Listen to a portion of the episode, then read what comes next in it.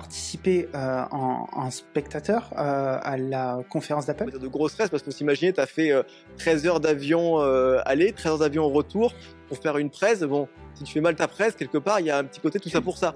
C'est beaucoup d'argent quand même. C'est combien la, conférence?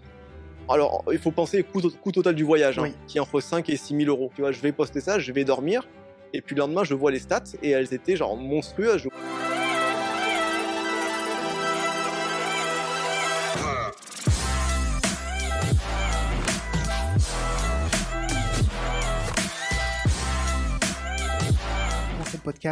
Une minute publicité. Premièrement, vous trouverez en lien dans la description une liste d'attente pour vous inscrire à des formations à venir sur des sujets tech.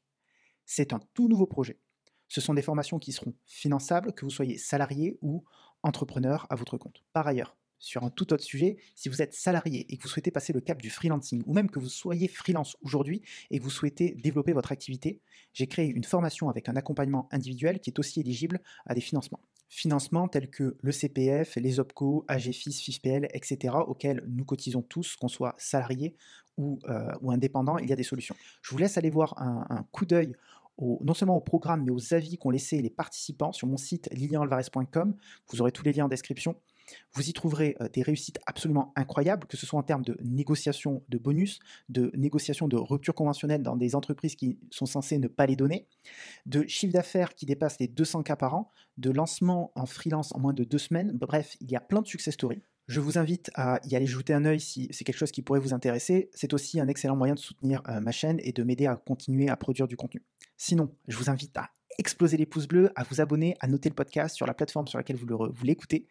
Euh, la page publicité est terminée. Retour au podcast. Bonjour à toutes et à tous. Je suis Lilian Alvarez, freelance en développement d'applications mobiles et formateur pour indépendants. Et aujourd'hui, je reçois Vincent Pradey, tech lead iOS chez Worldline, conférencier et créateur d'une chaîne YouTube sur le développement iOS. Salut Vincent. Salut Lilian, tu vas bien? Ça va très bien et toi? Bah écoute, ça va, ça va. Est-ce que tu peux te présenter, s'il te plaît, pour les gens qui ne te connaissent pas et qui vont écouter ce podcast? Eh ben du coup, comme tu disais, je suis développeur iOS avec un petit peu euh, d'expérience. J'ai commencé à toucher iOS bah, il y a un peu plus de 10 ans de ça, en, 2000, euh, 2011. Et je travaille euh, depuis 2014, depuis que j'ai eu mon diplôme. Et du coup, j'ai fait un peu d'iOS dans pas mal de contextes. Je suis passé par, par le groupe SEB, par des à l'époque on disait des web agencies, mais on dit plus des mobile agencies. Et du coup, Worldline euh, depuis 5 ans, euh, où je travaille principalement ben, à l'époque sur du développement d'applications mobiles bancaires, maintenant plus sur encadrer techniquement le développement de ces applications, mais du coup dans un domaine bancaire. Et à côté de ça, depuis ben, fin 2017-2018, euh, j'ai pas mal d'activités sur, sur Internet, sur, tournées sur l'extérieur, on va dire, principalement via des conférences, les conférences spécialisées iOS qui a plus trop maintenant, mais 2019, il y en avait pas mal à l'époque et même jusqu'à début 2020. Et du coup, euh, bah, depuis l'été, euh, plutôt la rentrée 2020, du YouTube iOS avec des vidéos enregistrées, quelques lives de temps en temps. Pourquoi tu as choisi de te tourner vers euh, le développement sur iOS spécifiquement?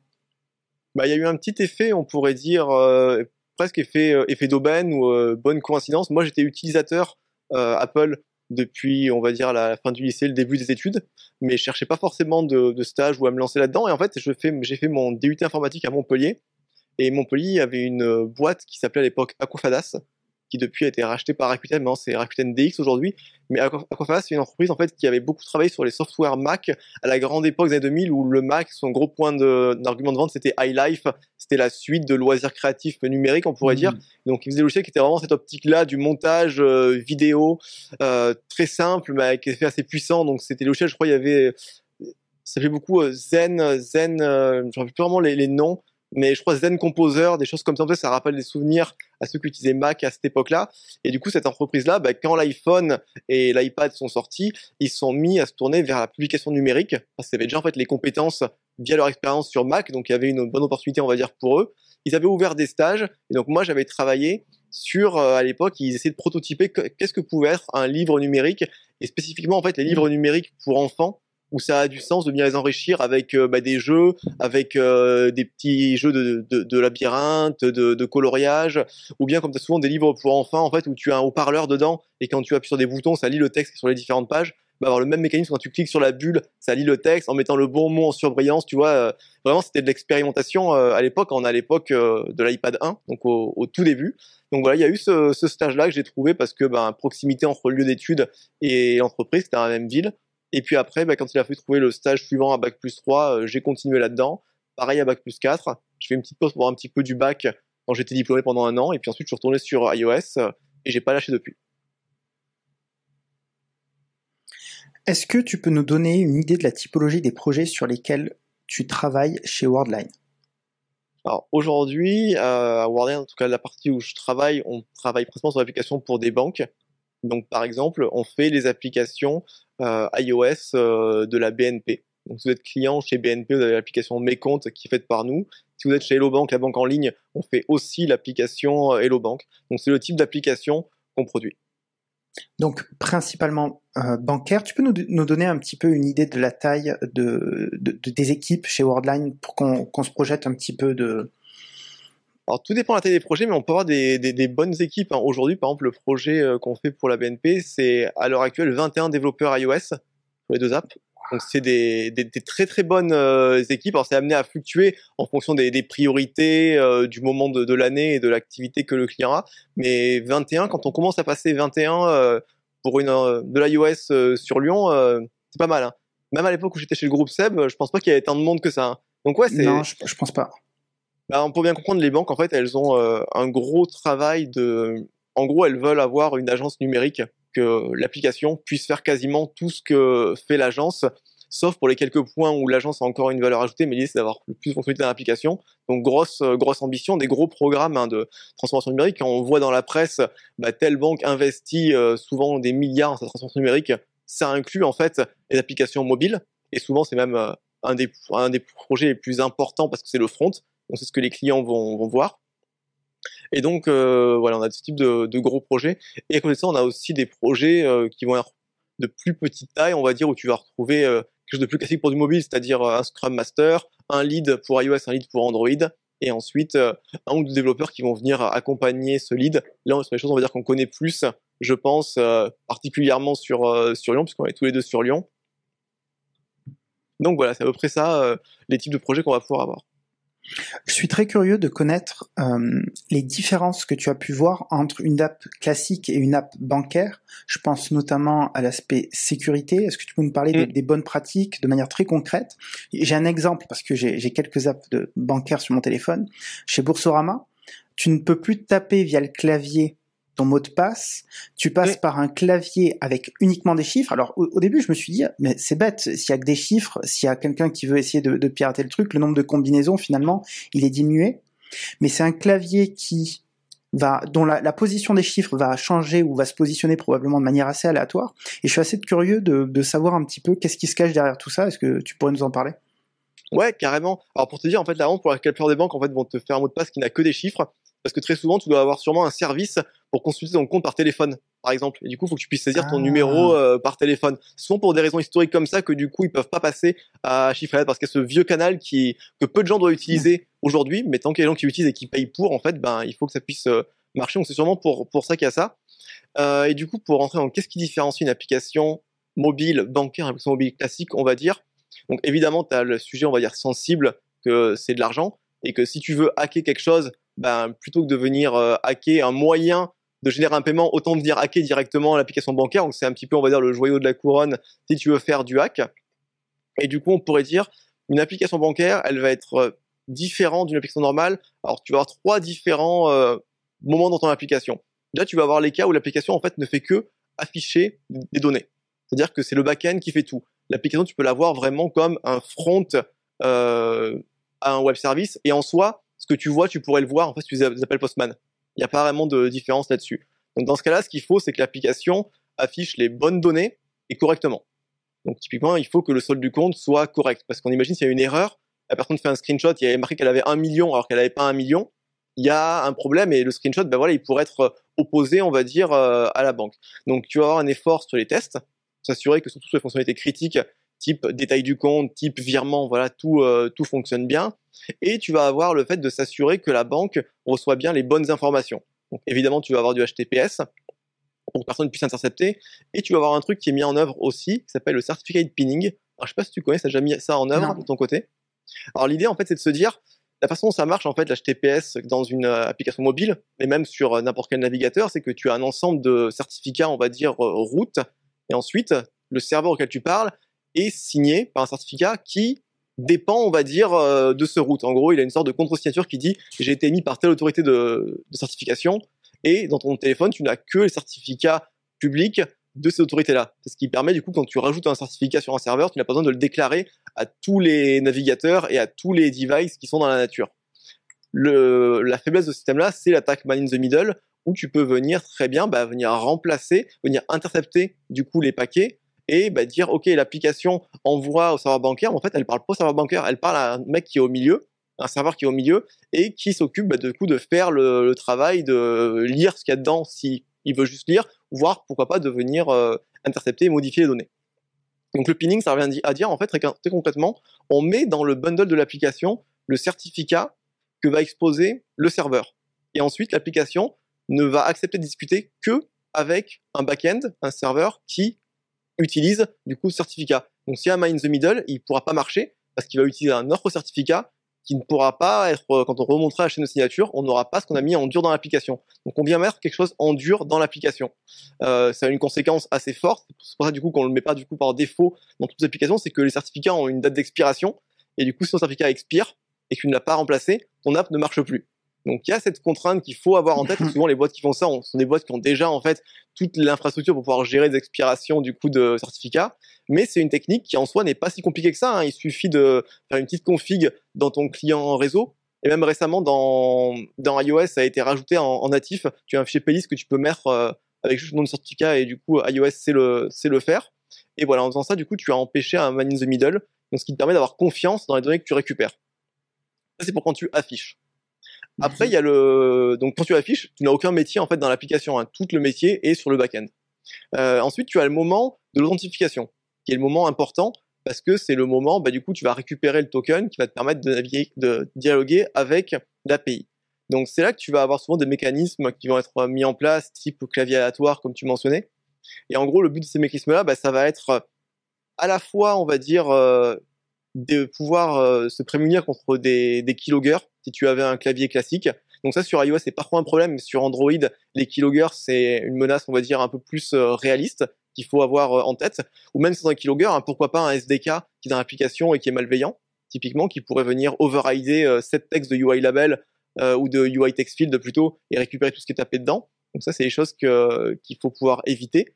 Donc c'est vrai que le mot de passe qui en fait qui est la mmh. donnée vraiment importante du coup que l'utilisateur ne doit pas communiquer sinon il est en tort, et du coup elle est protégée comme ça. Alors tu as aussi l'avantage du clavier aléatoire, c'est plus pour éviter si une personne te regarde quand tu tapes, elle peut pas repérer avec les mouvements de ta main quel est ton, quel est ton pin. C'est l'avantage. Et d'ailleurs, les banques, par exemple, euh, au-delà des banques, euh, d'autres font ça. Par exemple, toi, tu as, vu à Lyon que Velov s'est mis à faire pareil. Du coup, avoir ce système de clavier aléatoire aussi, euh, à la fois sur les bornes, ce qui a du sens parce sur une borne, on peut t'observer, mais aussi sur l'app mhm. mobile, je pense pour des raisons de cohérence de parcours client. Intéressant. Donc tu vas avoir euh, ce mécanisme de clavier euh, aléatoire, et ensuite tu vas avoir les moments où vraiment l'application bancaire euh, a du métier, c'est-à-dire une action qui a une valeur, sens on pourrait dire juridique. Et là l'exemple typique, c'est quand tu viens confirmer une transaction de carte bleue sur l'application, tu viens saisir ton PIN, mais en fait ce qui se passe, c'est pas juste ton PIN qui est envoyé à un web service, il se passe exactement ce qui se passe quand tu payes avec une carte bleue. Quand tu payes avec une carte bleue, en fait ta carte bleue, il faut le voir comme un ordinateur qui embarque une clé privée. Et quand tu mets ton PIN, en fait, tu déverrouilles la clé privée et la clé privée signe la transaction dans ton TPE, dans ton terminal de paiement du coup électronique. Et l'intérêt de ça, c'est que bah, une signature, une signature euh, numérique, elle a une propriété cryptographique qu'on appelle la non-répudiation, c'est-à-dire que tu ne peux pas dire ce n'est pas moi qui ai signé. Si c'était signé avec la clé privée, on peut prouver en gros que la signature n'a pu être émise que par cette clé privée et par personne d'autre. Donc, à moins que tu aies donné ton PIN et ta carte à une autre personne, personne d'autre n'a pu signer la transaction. On va dire c'est ça. En fait, c'est un peu la propriété qui rend le paiement par carte bleue possible. Sinon, c'était comme avant quand on passait du coup la bande magnétique et qu'il n'y avait pas vraiment de sécurité euh, derrière.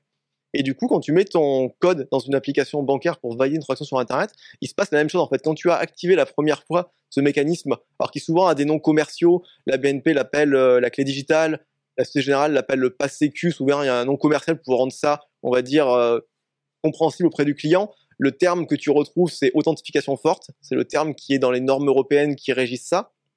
Et ce qui se passe, en fait, c'est quand tu actives ce composant la première fois, il y a une clé privée qui est téléchargée compte en application. Et quand tu saisis ton PIN, eh bien, tu viens, en fait, signer une transaction avec cette clé privée. Et du coup, c'est ce qui permet de prouver, en fait, que c'est bien toi et d'avoir le même niveau de garantie une, euh, qu'avec une carte bleue. Et donc là, tu as vraiment du métier qui est fait. Donc tu vas avoir des SDK qui vont être développés. On en fait un à Wordline authentification forte. Et là, c'est des SDK où tu vas avoir évidemment des choses comme par exemple de l'obfuscation pour éviter le reverse engineering, Hmm. mais aussi des outils qui vont essayer euh, d'empêcher l'instrumentation. C'est-à-dire que tu as une personne avec un debugger ou un outil type Frida qui observe ce qui se passe. Et là, l'idée, c'est de venir ajouter tellement de complexité dans ton, dans ton code que si tu tentes de mettre un debugger, le debugger crash. En gros, c'est euh, l'objectif. C'est ce qu'on appelle des, des white box dans le domaine de la sécurité.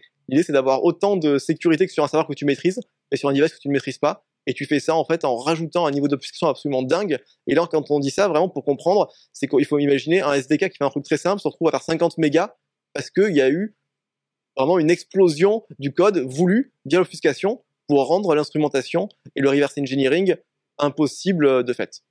Est-ce que tu peux définir le terme offuscation, s'il te plaît? Alors tu as raison, ouais, c'est vrai que j'ai pas défini. Donc obfuscation, l'idée c'est de rendre le code le plus complexe possible pour une personne qui veut le déchiffrer. Donc un code, il est compilé, mais il peut être aussi décompilé. Alors bien sûr, le processus de décompilation, euh, plutôt le processus de compilation n'est pas réversible parce qu'il y a une perte d'informations. Quand on décompile, on ne récupère pas toutes les informations, mais quand même, souvent, on peut récupérer le fait qu'il y a eu un appel de, de méthode, donc il y a des paramètres qui ont été passés, on peut comprendre un peu des choses. Quand on est sur du code, par exemple pour iOS qui utilise derrière de l'objectif C, en objectif C, en fait, tous les appels de méthode sont traduits en chaîne de caractères. Donc euh, le nom des méthodes est une chaîne de caractères qui est dans l'exécutable. Donc ça, ça peut aider un attaquant à comprendre comment marche l'application, à faire du reverse engineering.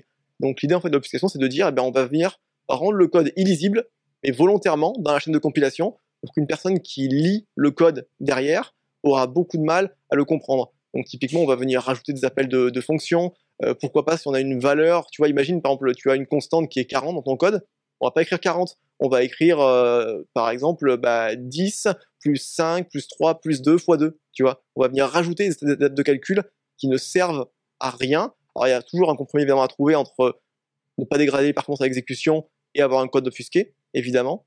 Mais l'objectif, ça, c'est de rendre du coup le reverse engineering le plus difficile possible parce qu'à la différence d'un serveur où tu maîtrises l'endroit où le code est déployé, une app mobile, une fois qu'elle est dans la nature, bah, n'importe qui euh, y a accès et peut aller observer à l'intérieur comment elle fonctionne.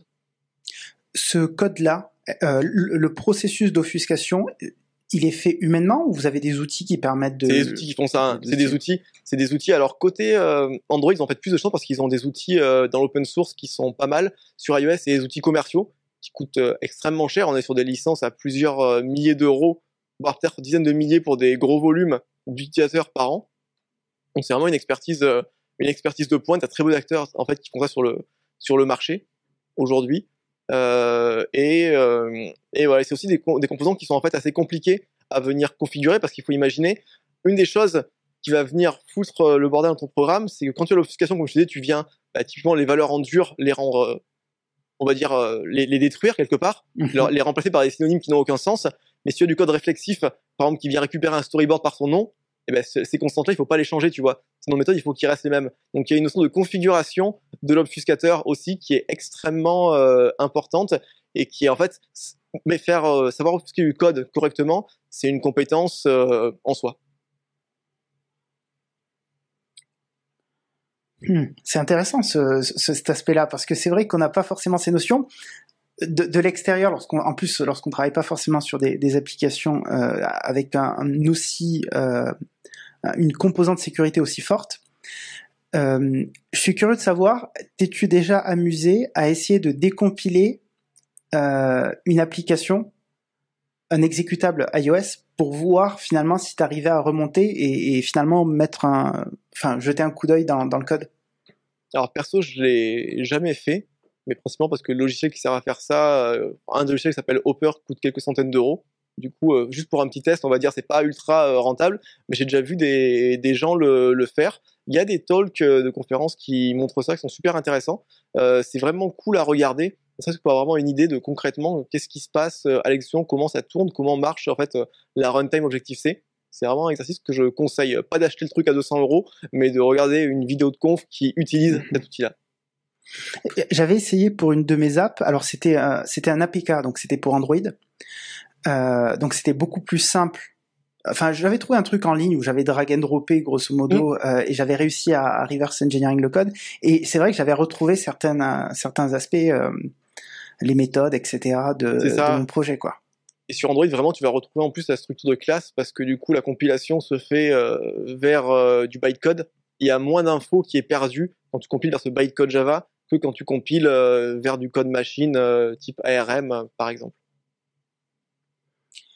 Euh, quelle est votre politique de test pour des applications un, dernier truc à, dire sur l'aspect sécurité. Il y a un dernier aspect. Alors celui-là, c'est plutôt les clients qui le gèrent, en fait, les banques elles-mêmes. Mais il y a l'aspect aussi application clone qui viennent se faire passer pour la vraie application avec juste euh, bah, du phishing en fait, hein. une application clone qui dirait bah tiens moi je suis l'application de la banque X, alors c'est pas du tout la banque X, mais qui réussit à arriver sur le store et parfois avec des techniques euh, bah, du coup de SEO euh, malveillante, hein, mais euh, intelligente, réussir à faire croire à l'utilisateur bah, que c'est la bonne application ou de coupler cette application avec un faux mail de phishing derrière. C'est encore pire sur Android avec les APK du coup non signés qu'on peut venir faire tourner. Mais on imagine sur iOS, une personne avec un compte enterprise du coup pourrait aussi faire ce type d'attaque. Hein. Euh, ça demande un peu d'ingénierie sociale, mais c'est des choses qui peuvent exister. Et donc là, il y a aussi des veilles chez les banques pour quand une application de ce type-là est, est, repérée ou un site web pareil clone, bah, du coup les faire les faire retirer rapidement. Euh, au niveau de la politique de, de test, test unitaire, etc., euh, est-ce que tu peux nous parler de, de votre approche aujourd'hui, de qu'est-ce que vous testez sur une application? Euh, Je suis très curieux justement au vu de l'importance des données et du niveau de qualité que vous devez avoir d'un point de vue d'expérience utilisateur et, même des, des, données et tout ça. quelle est votre approche là-dessus? En général, sur du bancaire, tu vas toujours avoir, euh, ou quasiment toujours, des tests humains qui vont être faits et en général par des personnes de la banque. Principalement, on va dire, ça va tester à chaque fois les fonctionnalités vraiment clés de l'application, c'est-à-dire euh, la consultation d'un compte, les virements. Typiquement, c'est un peu la feature qui a un peu de métier, un peu de parsing de données, euh, tu vois, de décodage de, montants qui sont saisis, et en même temps qui est hyper, euh, hyper critique. Donc, tu vas avoir des passes de tests manuels qui vont être sur les, sur les fonctionnalités critiques. Et ensuite, alors nous, ce qu'on va essayer de mettre en place, c'est des tests qui vont couvrir le plus de choses euh, possibles. Euh, on fait euh, des tests unitaires pour la, logique métier. On essaie aussi beaucoup, quand c'est possible, de faire en fait des tests unitaires générés automatiquement. Par exemple, on a un petit composant qui nous permet de générer les appels de service web à partir bah, de leur description depuis un JSON. Et du coup, bah, quitte à générer l'appel de service, autant générer les tests en même temps qui, vont bien. On a aussi utilisé pas mal de sourceries, donc l'outil de la communauté iOS qui permet du coup de générer du code. Typiquement, on l'a utilisé parce qu'on a un framework, donc on utilise Swinject pour injecter des dépendances. Et c'est un framework qui a l'inconvénient de ne pas être compile time safe. C'est-à-dire qu'à l'inverse d'un Dagger sur euh, Android, si tu oublies d'injecter une dépendance, bah, tu vas le voir qu'à l'exécution, pas à la compilation.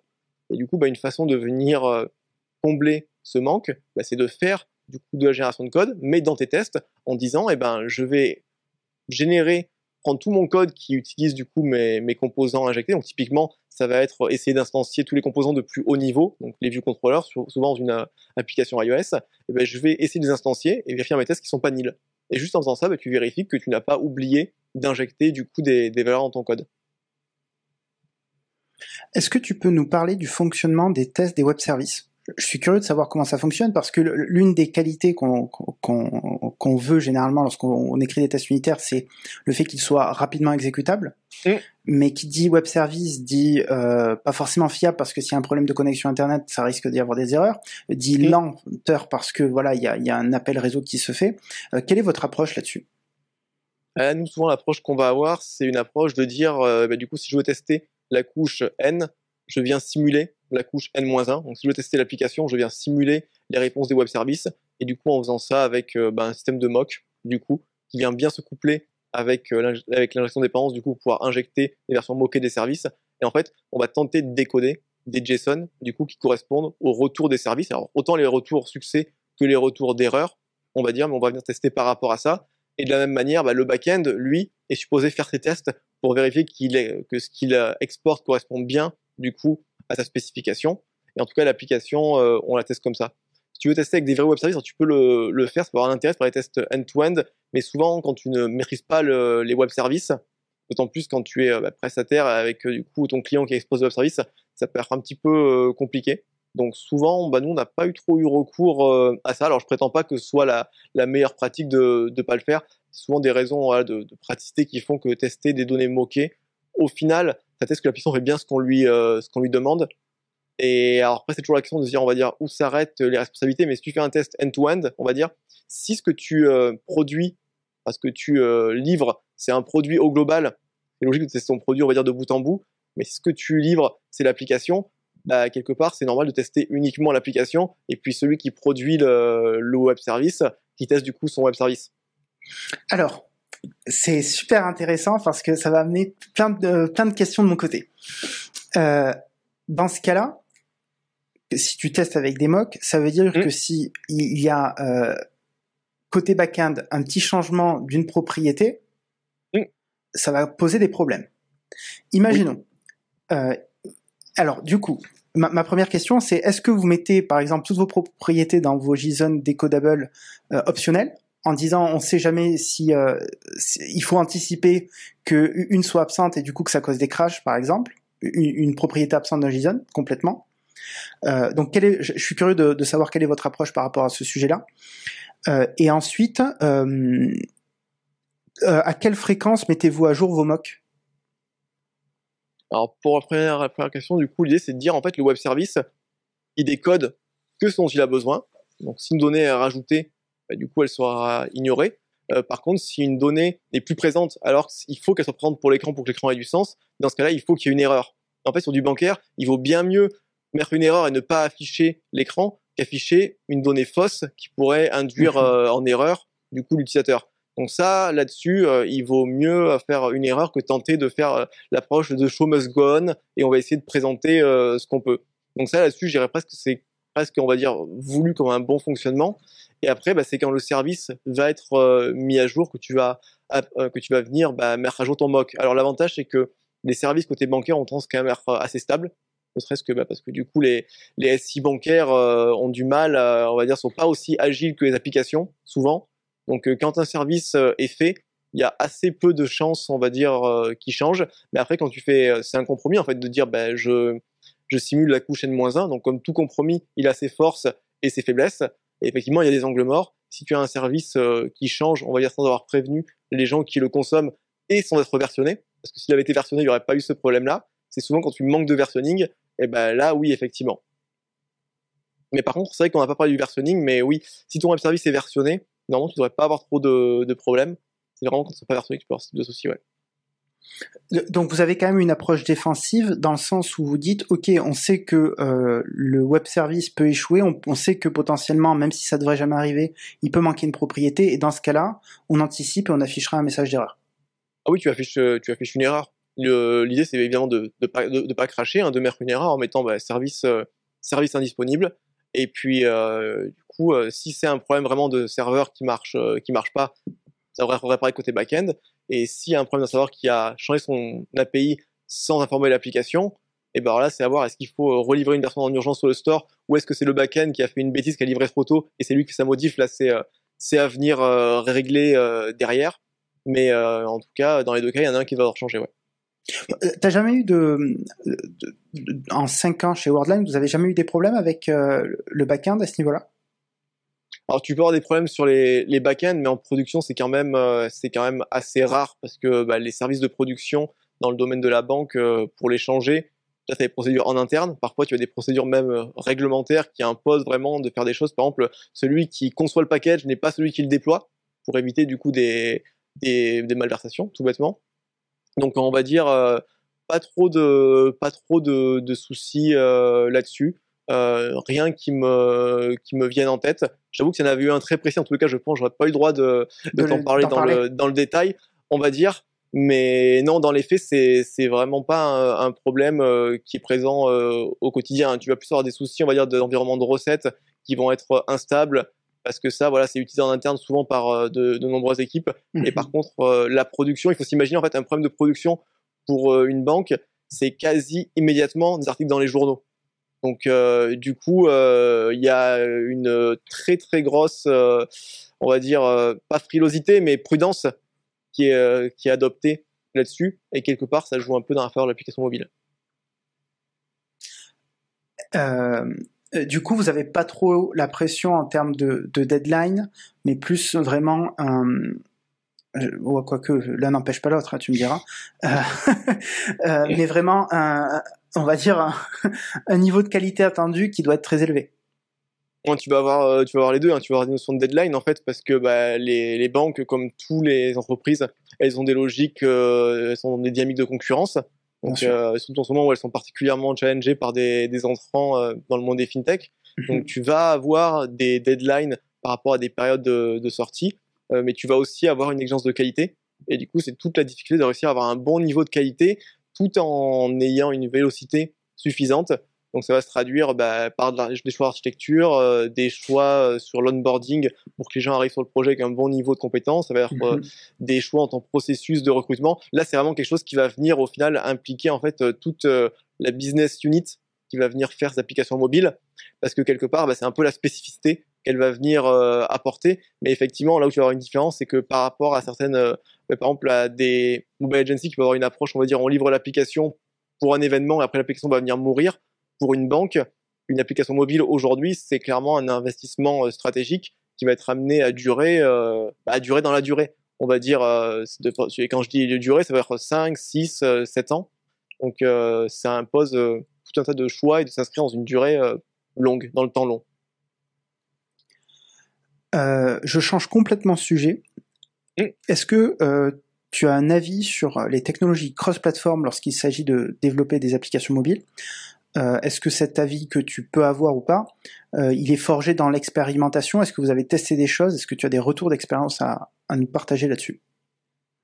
Alors, je peux donner plusieurs avis. Je peux donner mon avis de développeur iOS qui va dire bah c'est nul, j'aime pas, ça m'intéresse pas. Euh, après, tu vas avoir mon avis plus euh, d'ingénieur qui va dire euh, c'est des outils différents pour des problèmes euh, différents. Pour moi, faire de l'hybride, si tu veux faire un MVP, ça peut avoir du sens. Encore que actuellement, le no-code a peut encore plus de sens. C'est vraiment un MVP mhm. pour valider une idée. Si tu fais une application et tu sais que dans deux ans, elle sera, elle ira à la poubelle, parce que du coup, tu vas lever des fonds, repartir de zéro, que sais-je, ça peut avoir du sens. Tu fais une application vraiment pour un événement euh, très court, euh, je sais pas, on est à Lyon, par exemple, imagine l'application pour la fête des Lumières qu'il y avait la semaine dernière. On sait qu'un an après, elle n'existera probablement plus, ou peut-être qu'elle aurait été vraiment rebrandée parce que l'événement a lui-même un branding qui évolue. Euh, ça a eu sens de faire de l'hybride. Par contre, pour du bancaire, où tu vas venir te projeter dans la durée, un framework hybride, il n'a pas une durée de vie suffisante pour te projeter dans la durée sur 5, 6, 7 ans. Et en plus, tu vas faire des choses un peu bas niveau, type ce qu'on disait, l'authentification forte. Et là, du coup, l'hybride ne permettra pas de le faire. Donc, tu vas devoir faire du natif pour ces parties-là. Tu te mets à faire des bridges entre hybride et natif. Et des fois, tu perds plus que ce que tu avais gagné initialement. Donc, euh, perso, euh, moi, en termes de préférence, j'aime pas des masses euh, l'hybride. Pour ce qu'on fait à Worldline, je pense c'est pas adapté, sauf qu'à très particulier. Mais j'ai toujours eu une situation où ce qu'on a dit aux clients, c'est c'est pas adapté. Et on vous explique pourquoi. Et après, euh, dans le sens large, euh, dans le marché, ça peut du sens. Hein. Moi, je me rappelle un truc, par exemple, j'étais allé à une conférence en Norvège, qui est un pays qui a un très bon niveau de vie, niveau de vie mais qui est plus petit euh, que la France populations. population. Et eux, ils parlaient beaucoup d'hybride, parce qu'en fait, quand tu as bah, du coup une population d'un pays qui est plus faible, bah, de fait, tu as moins d'utilisateurs, et donc l'hybride a plus de sens, tu vois, dans ce type de marché, par exemple, où tu as besoin d'applications localisées dans la langue, parce que tu as une culture locale qui est très forte, mais une base d'utilisateurs plus faible dans ton pays. Donc, ce qui est vrai à un endroit n'est pas forcément vrai à l'autre. L'hybride a du sens pour certaines situations, mais en tout cas, euh, moi, c'est pas un truc que j'aime euh, particulièrement. Et pour les projets que j'ai, ça n'a pas de sens. On ne te verra pas faire des vidéos euh, ou une nouvelle chaîne YouTube avec du Flutter et du React Native.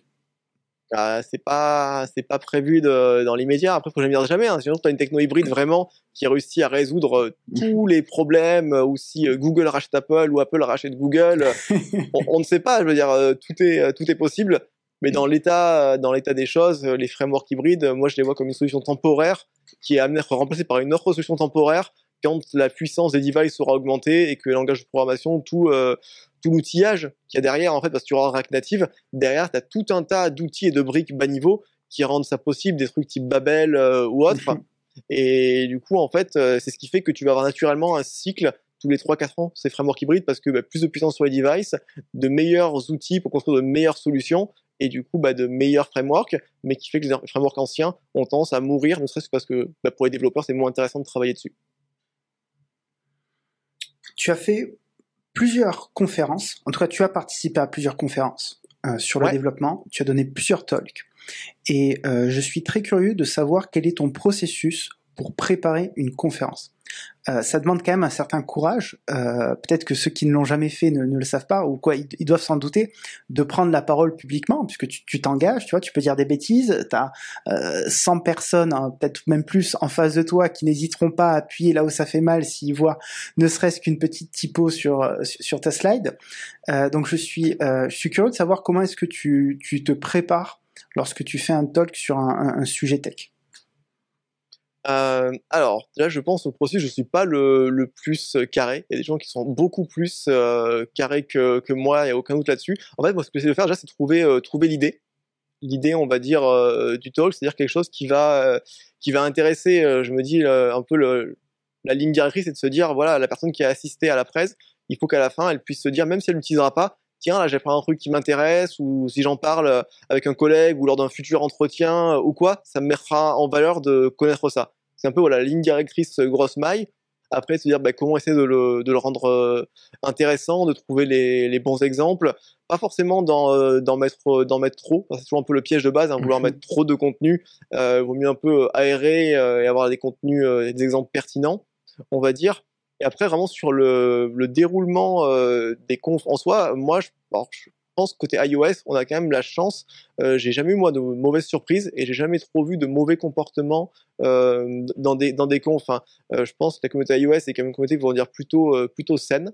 Euh, alors, quelle est la, raison derrière? Je sais pas. Est-ce que c'est le fait qu'il y a toujours eu derrière, on va dire l'image de Apple qui contrôle bien ce qui se passe chez elle et que du coup ça rejaillit un peu Peut-être, très possible. En tout cas, je trouve qu'on a une communauté qui est qui est plutôt saine là-dessus. Et après, on va dire quand tu fais une presse, alors il faut la, la préparer le mieux possible, évidemment. On peut tous faire des erreurs. Après, moi, je reste quand même persuadé qu'un public, quel qu'il soit, il sent un peu l'intention. Et oui, si une personne est là, que ça se sent qu'elle est là pour se mettre en valeur, euh, pour briller euh, ou que sais-je, là oui, tu vas avoir des questions euh, un petit peu euh, méchantes derrière. Mais si tu fais ton sujet honnêtement et que les gens le sentent, euh, moi personnellement, j'ai jamais eu vraiment de, de, mauvais retours. Ça permet d'avoir une question à laquelle tu n'as pas la, la réponse soit parce que la question est extrêmement euh, pointue et tu as plus fait une présentation de base d'un domaine, euh, soit parce que sur l'instant aussi bah t'as pas eu la bonne réponse qui t'est qui t'est venue euh, tu peux dire euh, tu peux dire je ne sais pas c'est pas c'est pas un souci en fait les gens ne te jugeront pas hein. c'est pas possible qu'une personne se dise waouh ce talk il était vraiment trop bien j'ai adoré et à la fin il a dit je sais pas ah non en fait c'est de la merde c'est non c'est les gens ne marchent pas ne mhm. marchent pas comme ça dans dans, dans, leur tête, euh, voilà, déjà souvent plus des questions, des fois ils sont déjà passés à autre chose, ils sont sur leur téléphone ou autre, donc euh, non, vraiment, euh, je peux que encourager les gens à se lancer là-dedans. il y a moins de confs maintenant, du coup, c'est très compliqué à organiser. Il y a un peu des quand même des meet-ups qui existent et qui sont des sortes de mini-confs locales en général au niveau de la ville. Même si par exemple à Paris, c'est 100 personnes le meet-up iOS, donc ah c'est c'est pas mal, hein, ouais. Une conf en général, une conf iOS, c'était autour de entre 2 et 300 on va dire personne, et ça pouvait monter jusqu'à du 600, par exemple pour la Dot Swift, quand ils réussissaient à vendre beaucoup de places, parce qu'ils ont un théâtre à Paris, donc euh, très très beau lieu et beaucoup de beaucoup de monde. Mais voilà, c'est à peu près 200-300 euh, personnes. Mais moi, je peux que euh, encourager, si on le fait avec des bonnes intentions, je pense qu'il ne devrait pas y avoir de, de mauvaises surprises. Est-ce que tu as des anecdotes particulières à nous partager sur les talks ou un talk que tu as pu faire? Qui t'a marqué, peut-être celui qui en particulier euh, Souvent, ce qui, ce qui marque le plus, ça va être euh, les, les, les premiers. Hein. Première fois que tu fais euh, une presse à un meet-up, puis à une conf nationale, puis j'ai eu la chance d'aller à Singapour faire une présenter deux présentations, une chaque jour, assez assez tôt en fait, début 2019. Donc ça, c'est des moments, on va dire, de gros stress parce qu'on s'imaginer, tu as fait 13 heures d'avion aller, 13 heures d'avion retour pour faire une presse. Bon, si tu fais mal ta presse, quelque part, il y a un petit côté tout ça pour ça. Donc euh, voilà, ça, ça rajoute euh, de, l'enjeu, on va dire en tout cas psychologiquement, dans la réalité, euh, même si n'y a pas un truc foufou, et je pense pas que j'ai fait un truc foufou à l'époque, je l'ai fait honnêtement, mais c'était, ça restait le début. C'est pas non plus grave. Non, après, peut-être le souvenir qui m'a vraiment marqué, c'était, mais je pense que tu voulais en parler après de iOS même, Du coup, c'est quand je l'ai décliné en, mini sketch sur scène, du coup, avec le truc qui avait été plus ou moins improvisé sur le moment, ce que j'allais raconter. Quand tu te mets à faire un truc qui tient plus du stand-up, en plus en anglais, c'est très différent, le rythme n'est pas le même. Et là, il y a toujours le stress du, ben en fait, si j'en ris pas, qu'est-ce que je vais faire derrière? Alors, tu diras aux orgas, euh, la vidéo, venons, on la publie pas, il y aura pas de, de problème, tu vois. Mais si les gens ne rigolent pas, tu vas quand même passer un petit peu euh, pour un con, tu vas te sentir un petit peu tout seul. Donc voilà, c'est plus là euh, quand tu attends une réaction du public. En fait, quand tu fais une presse, tu vas dire ton, ton contenu et je veux dire le public va pas se lever et se mettre à applaudir, allumer les briquets. Enfin, on est on n'est pas là-dedans. On va dire dub dub d'ici, pourquoi pas parce que tu as des chauffeurs de salle en fait dans les couloirs. Tu n'as pas de chauffeurs de salle dans les couloirs. WWDC, tu as les chauffeurs de salle dans les couloirs, tu sais, avant la conférence euh, ah d'Apple. Les gens attendent pendant 2-3 heures pour rentrer, tu as les chauffeurs de salle à l'américaine euh, qui n'arrêtent pas, euh, avec du café dispo à volonté et tout. Donc c'est ce qui explique aussi que le public est assez chaud, parce que comme dans une chaîne télé, le public a été chauffé avant. Hein. Il n'a mmh. pas ça bien sûr dans une conférence. Donc, donc voilà. Et donc ouais, souvenir on va dire le plus intense, c'est sûrement une espèce de mini sketch plus ou moins improvisé sur le sur le moment. Euh, euh, tu as, passé, euh, tu as, pardon, tu as participé en, spectateur à la conférence d'Apple? Ouais, j'ai pu y aller une fois, bah, la dernière en physique, du coup, en 2019. C'était comment? C'était très intéressant, hein, très intéressant. Le, je, prends le terme bateau, genre c'était une expérience humaine fabuleuse. C'est un peu le terme un peu, un peu bateau, mais il y a un peu ce, ce côté-là, hein, parce que du coup tu te retrouves à l'autre bout du monde avec un gros décalage horaire, avec pas mal de Français, hein, vers une petite cinquantaine de, de Français c'est essentiellement des gens de, de Paris qui sont euh, qui sont là-bas, donc souvent qui se connaissent un petit peu, mais en tout cas les gens sont très euh, très sympas. Euh, c'est en fait c'est que des gens qui font de l'iOS, donc ils sont dans le même domaine, donc vraiment tu peux très bien aller à l'Apple Store du Visitor Center, croiser des gens et puis aller manger avec eux le midi, il y aura pas de problème, les contacts vont se faire parce qu'on va dire les gens vont se faire naturellement confiance, on va dire. C'est un peu le côté quand tu es très loin, mais avec des gens dans un même domaine que toi, la confiance se crée plus plus facilement. Donc super intéressant et moi aussi petit challenge pro parce que j'étais là-bas avec une personne bah, du coup de, de, la BNP parce qu'on voulait porter l'application Hello Bank sur Mac via Catalyst. Donc il y avait un petit challenge pour réussir à, à prototyper euh, ça euh, du coup durant euh, durant cette semaine. Donc très bonne très bon événement. après qui coûte qui coûte cher à y aller. Hein. Il faut une entreprise qui peut le financer ou un freelance peut se le financer. Mais quand tu es salarié sur tes fonds à toi, c'est beaucoup d'argent. Je connais les gens qui l'ont fait. C'est beaucoup d'argent quand même. C'est combien la, la conférence? Alors, il faut penser coût, coût total du voyage, hein, qui est entre 5 et 6 000 euros. Parce qu'en gros, tu vas avoir euh, entre 1000 et 2000 euros de ticket d'entrée, après 1000 euros d'avion. Les hôtels sont très chers. Ils font x2 à Saint-Rosé, les ah hôtels, durant cette ah, semaine-là. Donc, euh, tu vas facilement te prendre du 2000 euh, euros d'hôtel, voilà, pour les, les 8 ou 9, 8 ou 9 nuits. Donc, ouais, non, c'est, c'est, c'est un poste, un poste budgétaire, mais, mais t'avais pas mal d'entreprises qui envoyaient quand même des gens, des gens là-bas, pas que des freelances et c'était pas mal. Je trouvais c'est vraiment une bonne, euh, une bonne dynamique.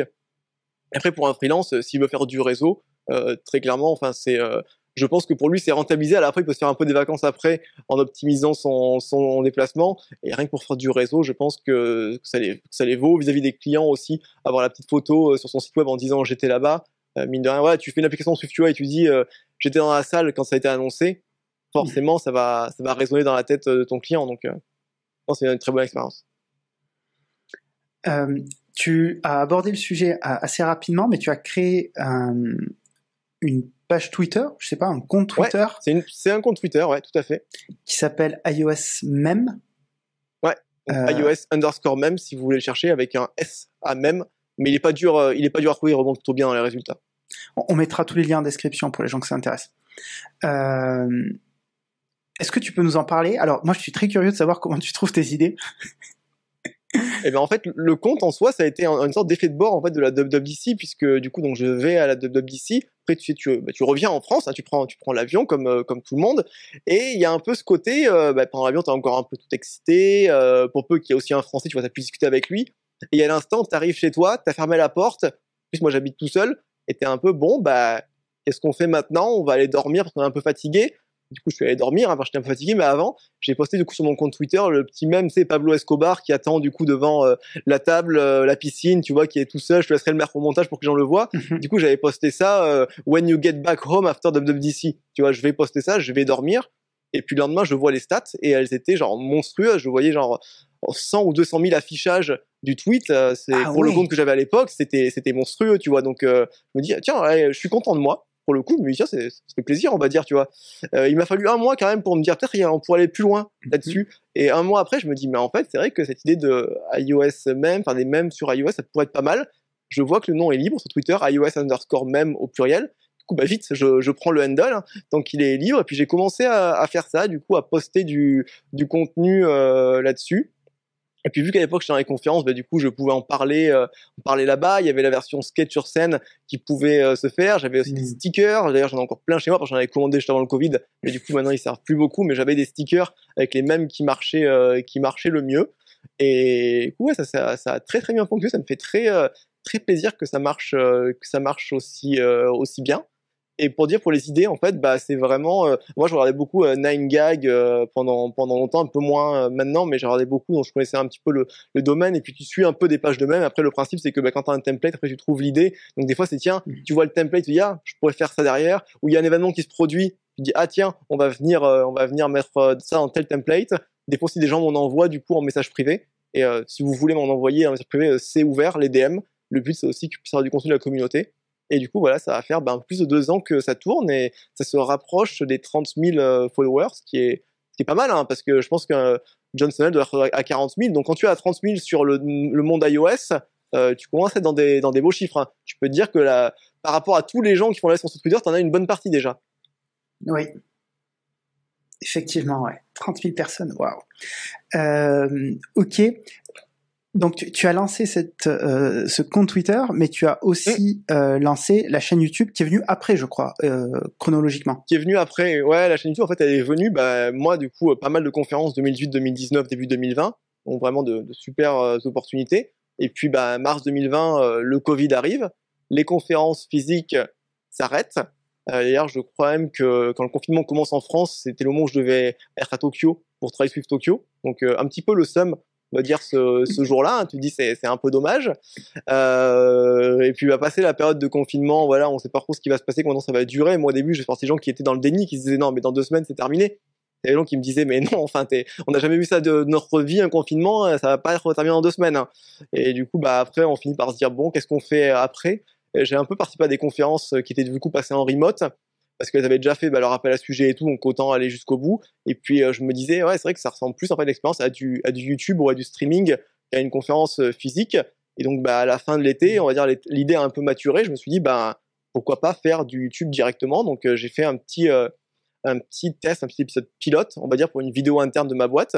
Euh, j'ai trouvé ma prestation euh, horrible. Enfin, tout était mauvais. Hein.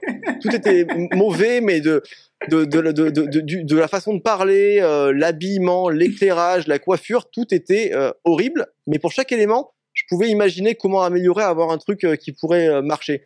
Donc je me dis, bah allons-y, on va commander une caméra et, et un objectif. Du coup, vraiment, j'ai tapé, mais j'ai tapé Squeezie, Squeezie Setup du coup sur YouTube et j'ai pris pareil tu vois. Parce que des fois en plus c'est plus adapté pour moi parce que du coup j'ai revendu ça un peu après mais voilà mhm. je commande euh, mon matériel je me dis bon on va faire ça du coup. Ça n'a pas été une mauvaise décision ne serait-ce que pour s'occuper pendant les reconfinements qu'on qu'on suivit euh, ensuite. Je trouvais ça intéressant comme euh, comme exercice du coup parler face caméra parler en anglais du coup et avoir cette approche vraiment où tu tu fais tout en fait. Parce que quand tu fais des conférences tu dois convaincre le comité de sélection de bah, choisir ta proposition de sujet mais après c'est à eux de faire venir les gens, on va dire, euh, de vendre les tickets de la conférence. Donc tu ne fais pas le marketing direct. En fait, tu es plus proche d'un B2B que d'un B2C si on veut avoir les termes mhm. très business. Alors que là, quand tu fais une chaîne YouTube, tu dois convaincre les gens de venir regarder. Ça veut dire qu'il faut que tu aies une euh, sorte de ligne éditoriale qui soit claire, une image qui soit, qui soit claire, un ton qui soit clair. Donc tout cet aspect-là à venir euh, gérer aussi et que, qui m'intéressait beaucoup. Donc j'ai été, été faire, faire ça. Donc ça a démarré bah, septembre 2020. Et depuis, ben, ça se, ça se poursuit. Donc, avec maintenant, je suis en rythme de une vidéo par semaine, du coup. Une petite pause pour l'eau. Vas-y, vas-y, bah, bah, bah. Ok, donc une vidéo par semaine. Euh, je vais rebondir sur ce que tu as dit. Tu parlais de ta première prestation. Et, euh, et, et, alors, je t'avoue que moi aussi, c'était terrible, et pas que la première d'ailleurs, les, les, les, fois suivantes aussi. Euh, je me suis pris pas quelques petits tacles, mais en vrai, c'était très gentil sur le fait de, que je regardais pas la caméra. Euh, L'éclairage était pourri, le son était affreux. Il m'a fallu un temps monstrueux pour vraiment avoir un son euh, assez qualitatif, etc. Euh, et du coup, j'oublie ma question. ben voilà, tu vois, ça, continue encore. Euh, non, ma, question c'est qu'est-ce qui t'a motivé à, te lancer? J'ai bien compris que voilà que la, la, la genèse c'était, euh, tu as vu que voilà, tu as participé à une conférence. Euh, quelle était ta, ta motivation derrière? Tu voulais te créer, euh, on va dire, un personal branding? Est-ce que tu as, une vision à, long terme de, ce que tu souhaites faire?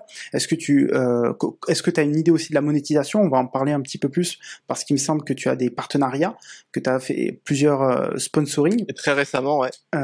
comment est-ce que tu, tu vois ton, ton activité sur YouTube aujourd'hui?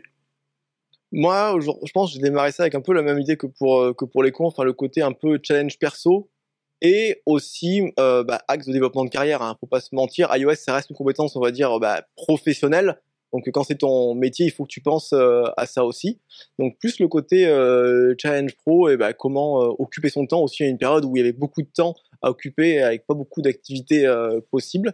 Donc c'est vraiment ça la motivation.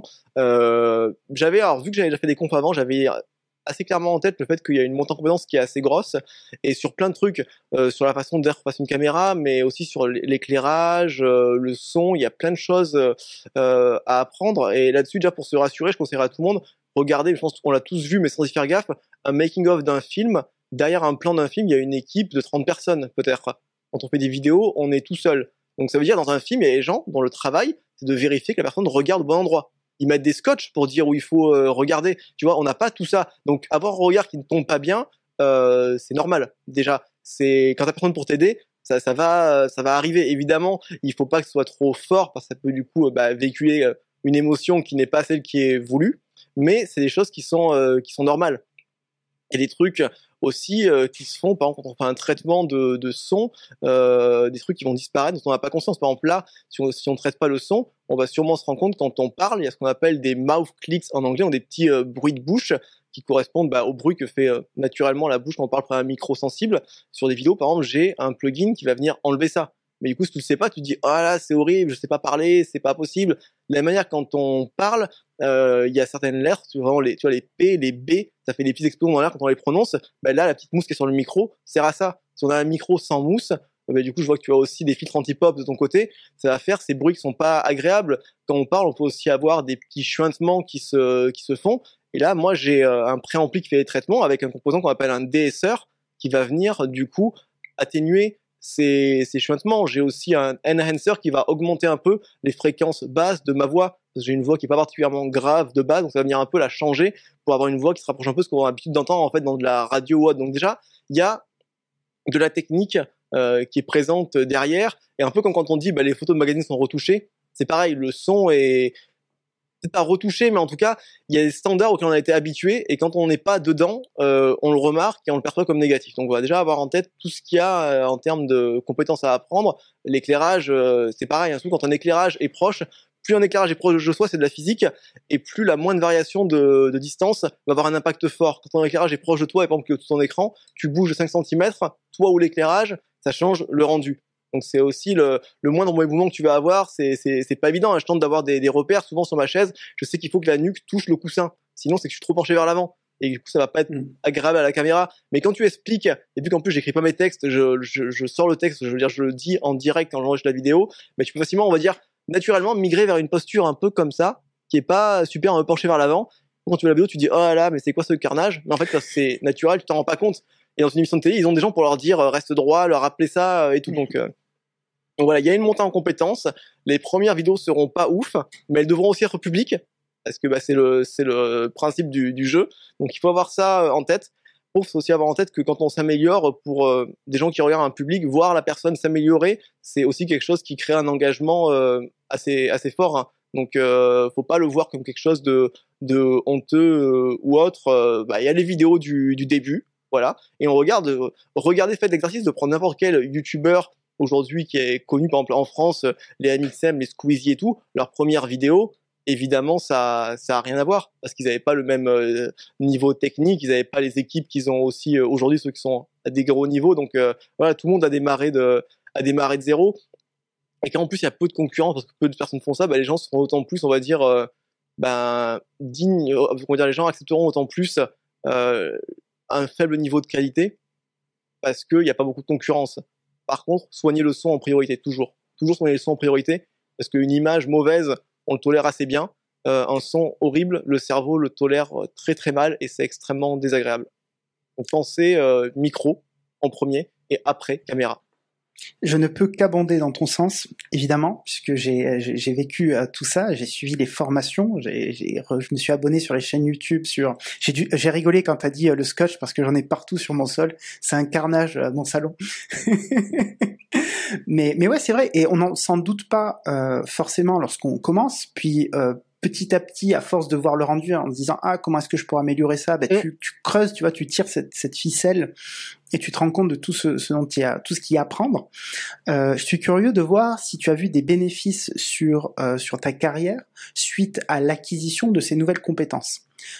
Ah ben, vas-y, je te laisse finir, excuse-moi. Euh, alors, pour moi, il y a, alors, je, vais peut-être, il y, a plusieurs axes. Déjà, je pense qu'il y a un aspect au niveau de l'expression orale. On s'en rend pas compte, mais il est souvent, quand, en plus, je, vais l'avouer, euh, quand je regardais certaines vidéos de youtubeurs, je me disais bon, c'est intéressant, mais il, il m'apparaît pas très percutant, etc. Et lorsque j'ai été amené à faire l'exercice, à passer de l'autre côté, eh ben, je me suis dit waouh, c'est très difficile finalement de faire ce travail de synthétisation des idées de l'expliquer. Déjà, on pense qu'on, ça paraît très clair dans notre tête, mais lorsqu'il faut le verbaliser, c'est une toute autre histoire. Euh, donc déjà, tu as ce premier travail-là. Ensuite, tu as l'aisance orale, euh, ta capacité à articuler pour te faire comprendre clairement. Et mine de rien, mis bout à bout, euh, eh ben, moi j'ai remarqué des, des, effets positifs sur euh, sur ma carrière de freelance puisque je suis beaucoup plus convaincant. Je, suis bah, déjà après au-delà de l'aspect, je dirais même marketing qui va attirer les clients à toi parce qu'ils vont te voir, ils vont créer une forme de relation de, de, de confiance pardon avec toi parce qu'ils ont l'habitude de t'écouter, de t'entendre, etc.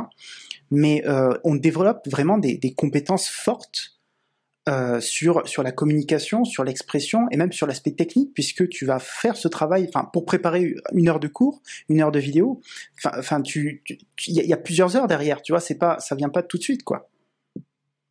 Ouais, non, je suis tout à fait d'accord euh, avec toi. Hein, l'aspect euh, aisance orale est, est, pas du tout euh, évident, d'autant plus quand tu quand tu vois des vidéos. C'est pour faire une analogie, souvent on dit si on veut apprendre, bah, il faut avoir une euh, référence à laquelle on se, on, se rapporte, tu vois. C'est machine learning, euh, tu as tes, données d'apprentissage et du coup, tu viens ajuster par rapport euh, à ces données-là.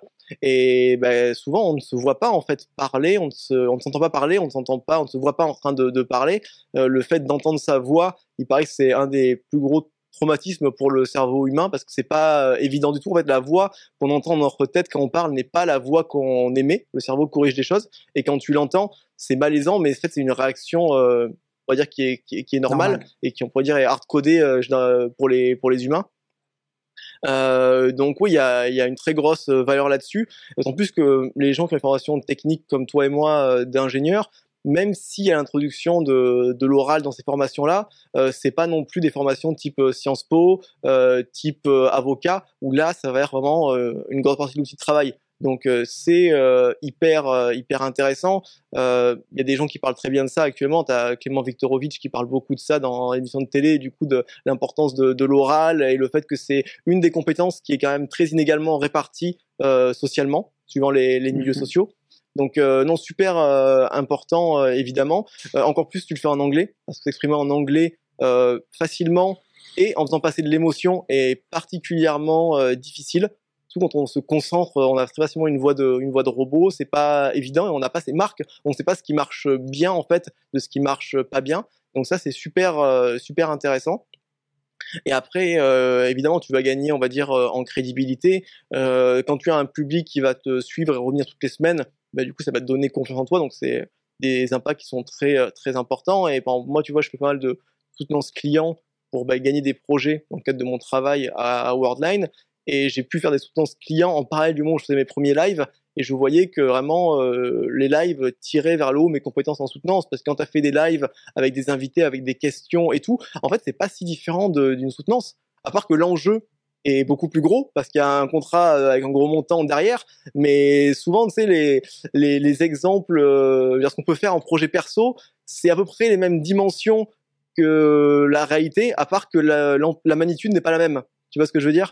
Et il y a un peu ce, ce côté-là, tu t'entraînes dans un voilà dans un, une sandbox, vraiment un, un bac à sable, parce que si tu foires en live, c'est pas grave. Au pire, tant que tu l'as fait honnêtement, bah voilà, c'est dommage, mais c'est pas non plus euh, la fin du monde. Donc ça permet de s'entraîner assez facilement. Et le jour où faut vraiment le faire pour de vrai, bah, du coup ton cerveau a assimilé toutes les choses. Il est capable de passer un peu en mode bah, pilote automatique, en mode réflexe, comme le jour euh, bah, du coup tu commences à conduire pour la première fois, qui est une situation un peu inattendue, tu vas avoir un réflexe qui va se mettre en place. J'imagine, je conduis très peu, j'ai le permis, mais je conduis pas. Donc euh, je prends cette analogie alors que je suis pas du tout bien passé pour la pour l'apprendre, mais tu vois l'idée. Euh, récemment, enfin récemment, il y a quelques mois, j'ai fait une, j'ai participé à un séminaire pour un de mes clients et j'ai été amené à, en fait, on avait une restitution où on, avait collecté, enfin, on nous avait donné des feedbacks utilisateurs de l'application qu'on développait. Et suite à ces feedbacks, on devait faire une, sorte de travail de groupe où on devait brainstormer entre guillemets sur des idées euh, d'amélioration de, l'application et ensuite présenter. Donc j'étais dans un dans un, un groupe de plusieurs personnes. Alors moi je j'étais là, je dis bah qui c'est qui veut présenter, etc. Tout le monde s'est désisté très rapidement et donc j'ai été la personne à présenter devant euh, je dirais une cinquantaine de consultants plus euh, le, le Comex, euh, je crois qu'on dit Comex, hein, donc c'est les, les- les directeurs du gros projet, vraiment les, Ah, c'est les big boss. hein. c'est les, vraiment les gros big boss. Et, euh, eh ben, j'étais pas plus stressé que ça. J'ai pris la parole naturellement. J'ai j'ai déroulé mes idées. euh, les gens étaient silencieux. Ils m'ont écouté. Peut-être même plus que certains. Ça peut paraître prétentieux de le dire, mais j'ai vu une, di- une différence, tu vois. Et je pense que c'est grâce à ces compétences que j'ai pu développer, grâce à YouTube, grâce au podcast, euh, qui, qui voilà, qui permettent d'être plus percutants, de, de mieux présenter que que la plupart des gens, forcément, qui ne sont pas euh, dans cette dynamique de, de travail régulière. On te fait d'accord avec toi. hein, La, la pratique, en fait, a, a une, euh, une grosse euh, importance. Et en fait, si toi tu pratiques et qu'à à côté de toi les gens ne pratiquent pas, on va dire, ben, la différence va se va se créer. Après, euh, tu vas avoir la question euh, du talent, de l'inné. Ça, c'est quand tu es vraiment dans au niveau ultra compétitif, tu vois, type les acteurs très connus. Voilà, parce que tu as un niveau tellement de compétition que du coup, bah, la pratique ne, ne suffit plus. Après, tu as ceux vraiment qui ont des Mhm. unfair advantage. Mais euh, quand tu es dans un niveau où aujourd'hui, dans le monde des ingénieurs, par exemple, tu n'as pas, je pense, euh, une très grosse compétition sur cet aspect-là, ça va peut-être être amené euh, à changer dans les années qui, qui vont suivre. Mais aujourd'hui, on va dire, euh, t'as pas une compétition aussi féroce que dans un monde d'avocats, par exemple. Et ben, du coup, le simple fait de pratiquer va te donner un avantage. Évidemment, le jour où tout le monde pratiquera au même niveau, ou que beaucoup de gens pratiqueront au même niveau, ça suffira plus. Il faudra d'autres types d'avantages. Mais euh, actuellement, euh, je suis d'accord euh, avec toi. Imagine, euh, t'as fait, je sais pas, t'as fait un peu de ski, mais vite fait, pas plus. Bah, le jour où t'es face à une personne qui n'a jamais fait de ski, ça aurait mieux se passer pour toi. Encore une fois, je ne fais pas de ski. Est-ce que tu as reçu des opportunités particulières? Est-ce que tu as vu des, on va dire, des aspects vraiment purement sur ta carrière, purement monétaire, dans le fait de créer du contenu? Alors sur du, on, reste quand même sur quelque chose qui a commencé il y a, il y a un an, une carrière, on est sur un temps, on va dire, alors, pas du temps long, mais on pense plus moyen terme. On va dire, on est moins dans l'action, euh, l'action-réaction. Donc je pense que c'est des choses qui vont être amenées ben, à, se, à se faire sentir euh, au, fur, euh, au fur et à mesure. Euh, en tout cas, sur l'aspect euh, d'opportunité, on va dire oui, il y en a eu euh, très clairement, que ce soit le fait de pouvoir faire euh, des vidéos, tu vois, facilement en featuring avec des gens euh, de très bonne qualité dans la communauté iOS, le fait de pouvoir commencer à avoir des sponsors, bah, du coup, qui te donnent des moyens, à la fois prendre le temps de préparer des, des vidéos, euh, d'acheter du coup du matériel, pour avoir du matériel qui soit ben, top pour pouvoir créer ton contenu. Donc là-dessus, ouais, très clairement, je, je vois du coup des opportunités qui commencent à arriver. Et bah, ça reste quand même important parce que à la fois, bah, tu as des aspects purement euh, financiers, évidemment, ça fait toujours, euh, toujours plaisir. Et puis une des fonctions de l'argent, c'est d'être une sorte, on va dire aussi, de mesure de score quand tu fais des choses professionnelles. C'est euh, c'est un peu cette fonction, euh, cette fonction-là. Et tu as l'aspect, bah, le sentiment de progression est aussi important parce que faire des vidéos très régulièrement, surtout quand tu as une communauté qui est qui est super cool, mais qui reste quand même petite. On n'est pas sur des vidéos à plusieurs millions de, de personnes, très clairement pas. Mais du coup, si t'as pas sentiment de progression, au bout d'un moment, tu as un risque soit d'abandonner, soit de burn-out, c'est un trophée. Donc voilà, c'est important d'avoir sentiment de se dire, on progresse, on s'améliore, on se professionnalise, on trouve des sujets qui, euh, on va dire plus ambitieux, plus euh, plus construits. Voilà, d'avoir sentiment que ça progresse à tout niveau. Parce que c'est ça, en tout cas pour moi, qui euh, bah, qui est un gros facteur sur la motivation. Comment tu t'organises aujourd'hui en termes de, de planning? Parce que tu as ton travail Eh ben. plus ou moins à temps plein, je crois, chez Worldline. Ouais, à temps plein, à temps plein. À temps plein. Tu as ta chaîne YouTube, tu as euh, les Oui. mêmes. Euh, tu, tu travailles combien d'heures par semaine en ce moment? Alors c'est c'est bien rempli, mais j'essaye quand même de pas on va dire de, de pas trop en faire, euh, en tout cas de me limiter niveau niveau temps parce que ces activités, on va dire tu peux toujours faire euh, faire plus, hein, toujours faire plus de montage sur une sur une vidéo, plus rechercher un sujet, donc euh, voilà, faut savoir euh, on va dire euh, savoir où poser la ligne et ne pas devenir accro euh, accro aux stats. Euh, ce que j'essaie de faire en gros, c'est me dire pour les vidéos, tu vois, 5-6 heures euh, par par semaine. Donc pour une vidéo par semaine, il y a 5-6 heures, on va dire une partie du dimanche. En gros, je vais écrire le contenu de la vidéo, donc préparer le code dans la semaine au fur et à mesure que les idées viennent. Je vais l'enregistrer le dimanche après, la monter, après faire tout ce qui est autour, c'est la, la petite miniature, l'upload, les différents liens, préparer le tweet, promo euh, et tout, faire la version courte, le petit clip que tu extrais après pour deux jours après les reposter euh, du coup derrière. Et voilà, j'essaie de me limiter à ça, de pas faire euh, pas faire plus. Je pense que c'est assez sain comme comme rythme. Après, la partie même, c'est plus quand tu as une idée, on va dire, voilà, une idée qui, qui vient, de se dire, je, je poste il y a une idée qui vient. S'il n'y en pas qui vient, bah, je ne reposte pas. Il y a eu des périodes où c'était plus actif, d'autres où c'était moins actif sur le, sur le compte. Et ensuite, bah, de temps en temps, quand il y a, on va dire, opportunité de faire un truc un peu sympa avec, pourquoi pas, quand il y a un sponsor derrière, bah là, du coup, s'investir un peu plus, mais pour euh, un objectif, on va dire, en part- euh, spécifique. Tu vois, par exemple, hier, j'ai fait un live sur euh, le fait que Await sur iOS était backporté à iOS 13. C'est bien tombé parce que du coup Xcode est sorti lundi, le live était mardi, donc c'est super bien, euh, super bien tombé niveau timing. Il y avait un sponsor derrière et du coup le sponsor, ben, ce qu'il a sponsorisé en fait, c'est évidemment le fait de faire le live, mais aussi le temps de préparation. Du coup là, je me dis voilà, préparer ce live, ça va me prendre euh, un petit peu de, de temps, mais du coup vu que ça fait aussi rentrer de l'argent qui va pouvoir permettre bah, de financer ou du matos ou d'autres choses, ça vaut le coup d'investir ce temps euh, là-dedans. Mais par contre, euh, tu vois, niveau freelance, je dirais pas euh, faire, par exemple, bah, par exemple, faire des apps pour un client. J'ai essayé dans freelance de ne pas faire, on va dire, des heures. Tu sais, tu peux avoir l'idée quand tu fais du freelance, tu fais des heures sup, mais ailleurs, on va dire. Mais tu fais le même boulot qu'auprès de ton Mhm. employeur. Ça, j'essaye de, enfin, j'ai même jamais fait. Donc, euh, j'ai pas envie de le faire parce que c'est là où je pense que tu as un risque quand même assez vite de d'épuisement, quoi. je, je te confirme. je te confirme. Euh, quels sont les modèles de monétisation? Tu nous parlais de, du live avec euh, Bitrise.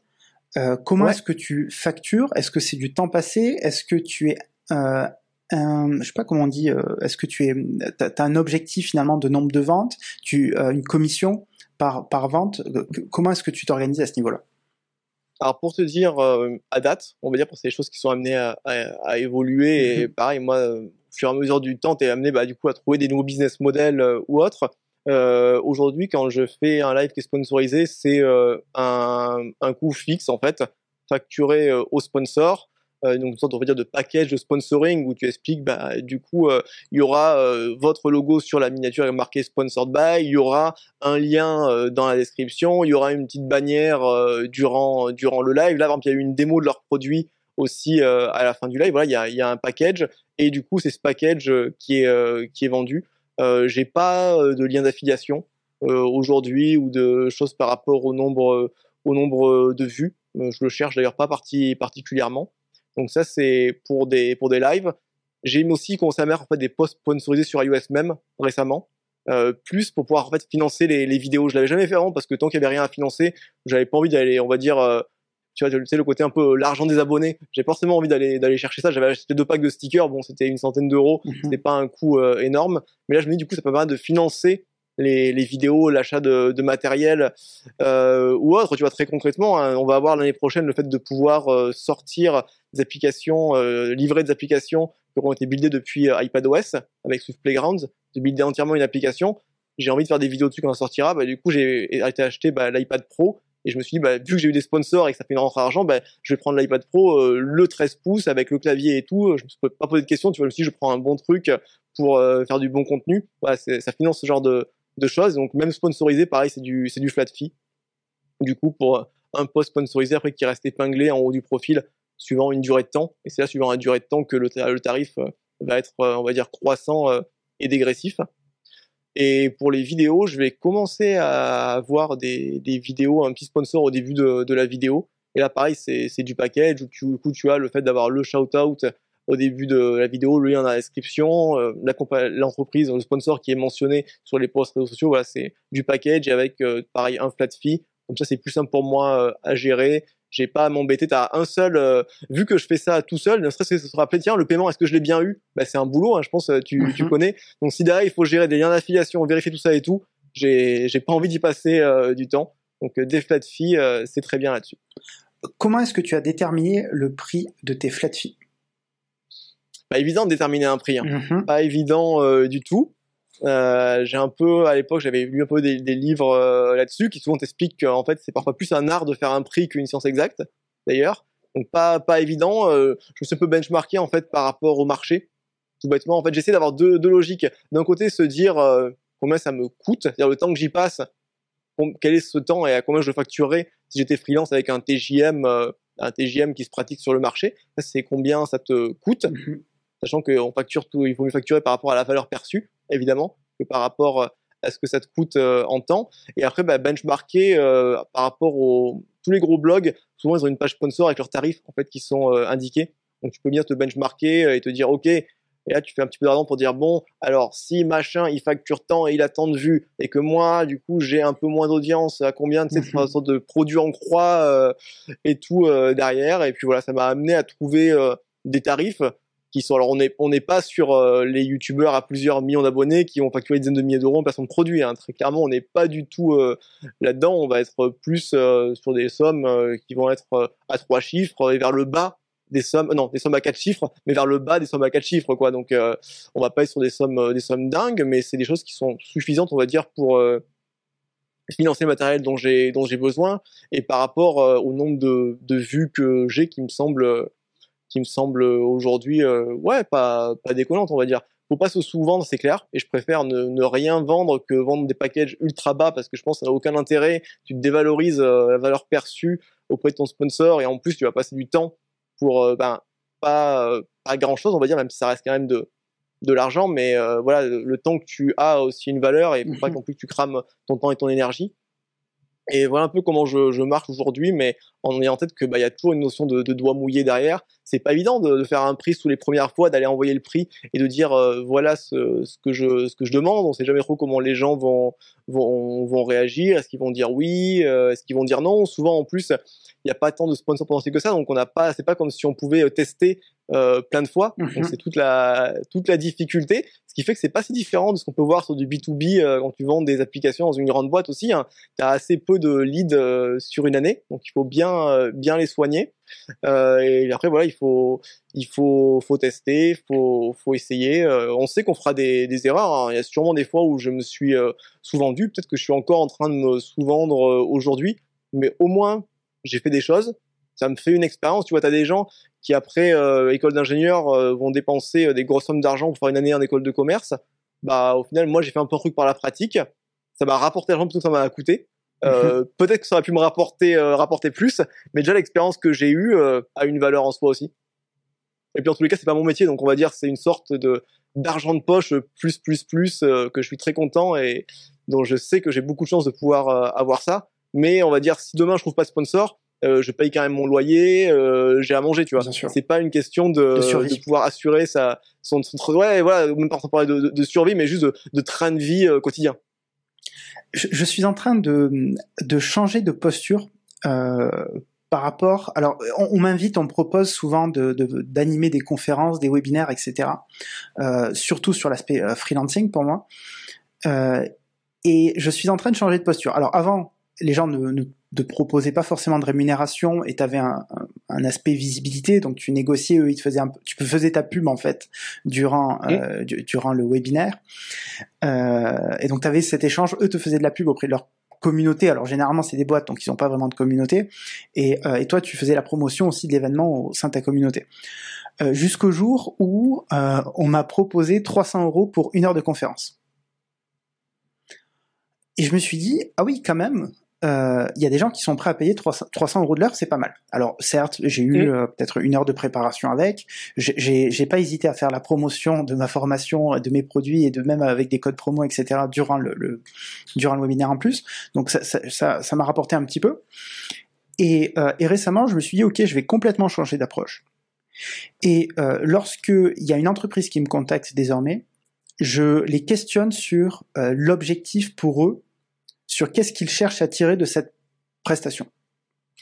Donc je vais demander par exemple, ok, aujourd'hui quel est votre modèle économique dans votre boîte? Donc par exemple, euh, je vais prendre un cas classique d'une entreprise qui fait de la mise en relation, tu sais, entre freelance et, euh, client.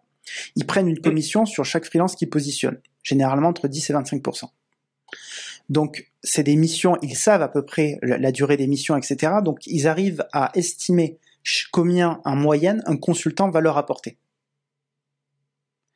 Donc, si, suite à ma conférence, ils euh, enrichissent leur base de données de 50 personnes, et qui savent qu'en moyenne, sur 50 personnes, ils arrivent à trouver, sur une certaine période, une mission à 5 personnes, donc 10%, et que euh, sur ces 5 personnes, euh, ça va leur apporter peut-être 1000 euros par personne, je simplifie pour les calculs, ça fait 5000 euros gagnés.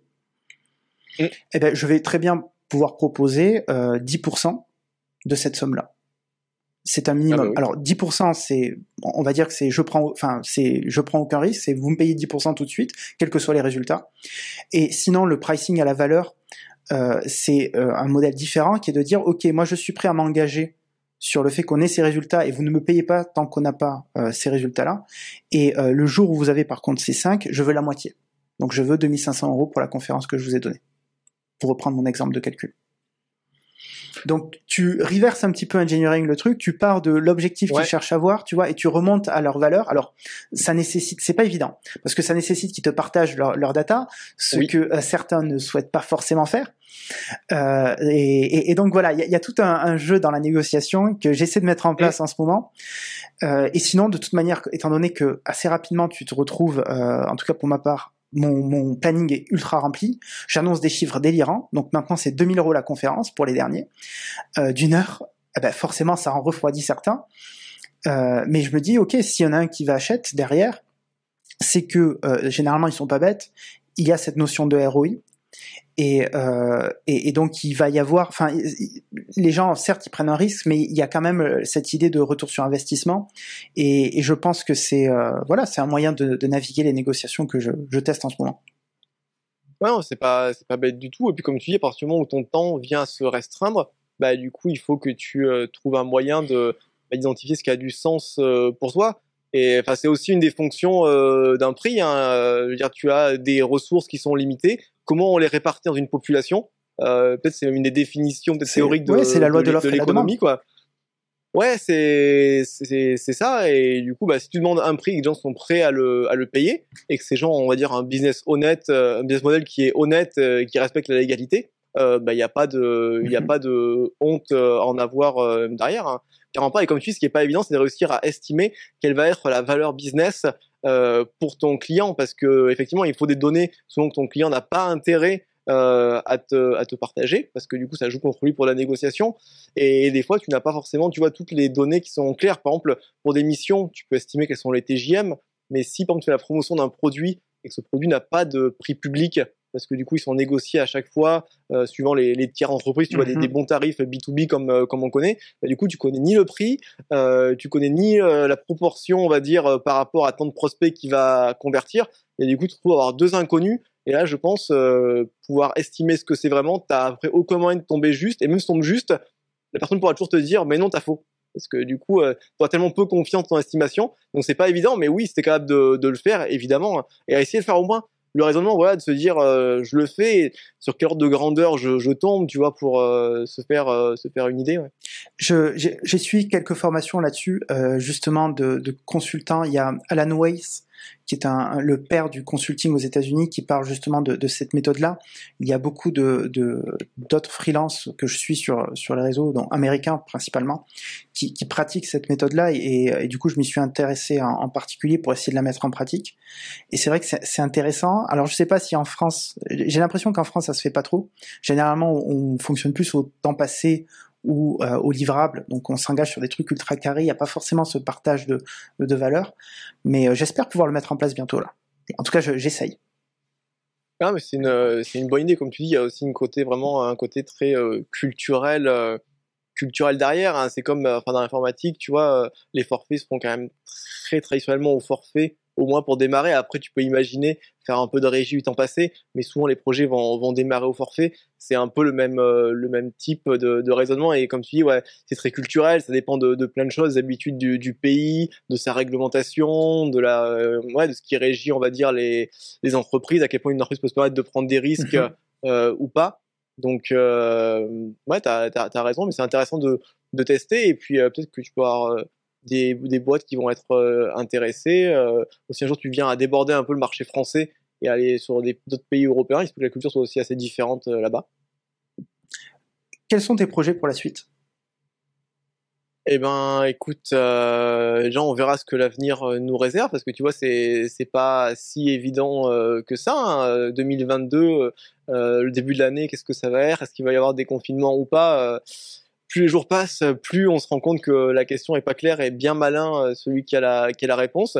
Non, je continuer, euh, continuer à sur euh, sur la lancée en essayant d'améliorer bah, la qualité de ce que je produis, en tout cas la qualité que je perçois sur ce que ce que je produis. Alors, à chaque fois, tu vois un peu plus ambitieux que que la fois d'avant. Je suis assez content parce que côté sponsoring, je sens que ça commence à a bien fonctionné. Après, souvent, on dit le plus compliqué, c'est de trouver le premier sponsor. Après, une fois que tu as un poste qui tourne, sponsorisé, euh, par exemple, par, par Bitrise, bah, toutes les boîtes qui vont se benchmarker par rapport à ce sponsor-là vont le voir aussi et vont se dire, bah, si euh, lui a, suivi, bah, mhm. nous aussi quelque part, ça a un peu dérisqué, on va dire le, truc. Et c'était pareil pour les, les conférences. Hein. Le plus compliqué, c'est d'avoir les premières, euh, les premières références.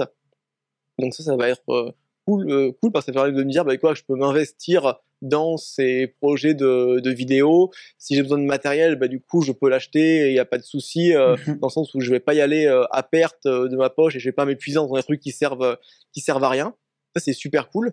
après, je me rends compte au final que l'avantage de ce type d'activité très ouverte vers l'extérieur, c'est que tu peux avoir une surprise qui arrive à n'importe quand dans tes DM mais vraiment quoi n'importe quand tu peux recevoir un truc dans tes DM Twitter et mhm. ça peut être des trucs euh, tu peux être invité à une conf euh, à l'époque tu peux avoir quelqu'un qui te propose de te sponsoriser et puis du coup ça lance des trucs donc moi je me dis depuis quelques temps depuis euh, on va dire ouais, une, un ou deux ans depuis que je me suis bien lancé dans les confs que à quatre mois j'ai pas plus de visiter que quatre mois parce que je sais qu'il va se passer des événements imprévus et qui vont ouvrir euh, des opportunités. Tu vois, je me suis lancé du coup sur euh, YouTube. Après, je me suis dit tiens, mais pourquoi pas faire euh, pas faire les lives? Après, j'ai commencé à me dire tiens, et si je cherchais des sponsors, etc. Donc là, je pense qu'il y aura des trucs super intéressants l'an prochain. Et je pense qu'il y a une partie que je connais pas encore ce qui en soi est quelque chose d'encore plus positif. En tout cas, moi, c'est quelque chose qui, qui m'intéresse. Hein. Ça, dépend beaucoup des personnalités. Il y a des gens qui ont besoin de, de structure, de prévisibilité. Euh, moi, ça va, j'ai la, la chance de pas avoir euh, à stresser euh, pour la fin du mois parce que j'ai, j'ai un CDI qui se passe, qui se passe très bien. Mais du coup, voilà, pouvoir expérimenter dans ce, dans ce domaine-là et avoir ce côté, ben, on verra ce qu'on va pouvoir faire. Il y aura de l'imprévu, mais il y aura des trucs intéressants. C'est quelque chose de, de super, super positif. Et typiquement, je vais essayer, je pense, les lives, comme j'ai pu faire un peu hier avec du contenu qui est, qui est préparé. on est sur une sorte de mini formation. Au final, une sorte de mini formation, on va dire, gratuite qui est faite, mais du coup financée par un sponsor. Ça, c'est un format que je trouve vraiment, euh, vraiment sympa parce que tu produis un contenu qui est plus exigeant, on va dire, que celui que tu fais d'habitude, qui est plus euh, fouillé, mais du coup, le temps que tu passes, t'as quelqu'un euh, qui le sponsorise, et du coup, ça permet, on va, faire, on va la refaire, on va la refaire. je m'étais arrêté, sur, les, sur les lives. Et du coup, ouais, ce type, ce type de live, c'est un type de contenu qui va être un peu plus exigeant que d'habitude. Tu vas avoir mhm. plus de contenu à préparer.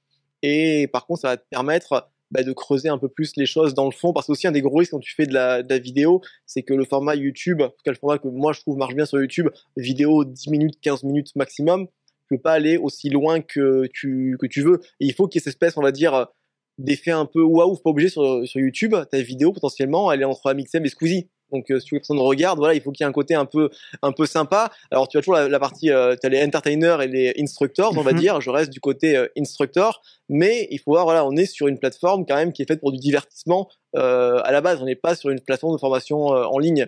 Donc il y a ça à prendre en compte et je trouve ouais, c'est les lives, on peut aller un peu plus en profondeur et je trouve ça pas mal. C'est pas une formation physique qui a aussi son intérêt et j'en fais aussi mais qui du coup sont plus de plus en plus réglementés et où réussir bah, du coup à vendre les places c'est une c'est une vraie euh, compétence qui est loin d'être euh, loin d'être évidente. Euh, là c'est une sorte un peu d'entre deux qui est pas mal. Et genre, on a la chance d'être à une époque où avec les technologies, on peut faire du live depuis chez soi avec un niveau de qualité quand même pas mauvais pour quelques milliers d'euros. c'est quelque chose. Ça, je me disais, je me dis que quand j'étais diplômé du coup en 2014, il n'y avait pas encore cette possibilité-là où uploader un clip vidéo euh, sur Twitter et sur LinkedIn, tu peux le faire aujourd'hui, mais on se rend pas compte qu'il y a encore 10 euh, ans sur Facebook, c'était que des photos.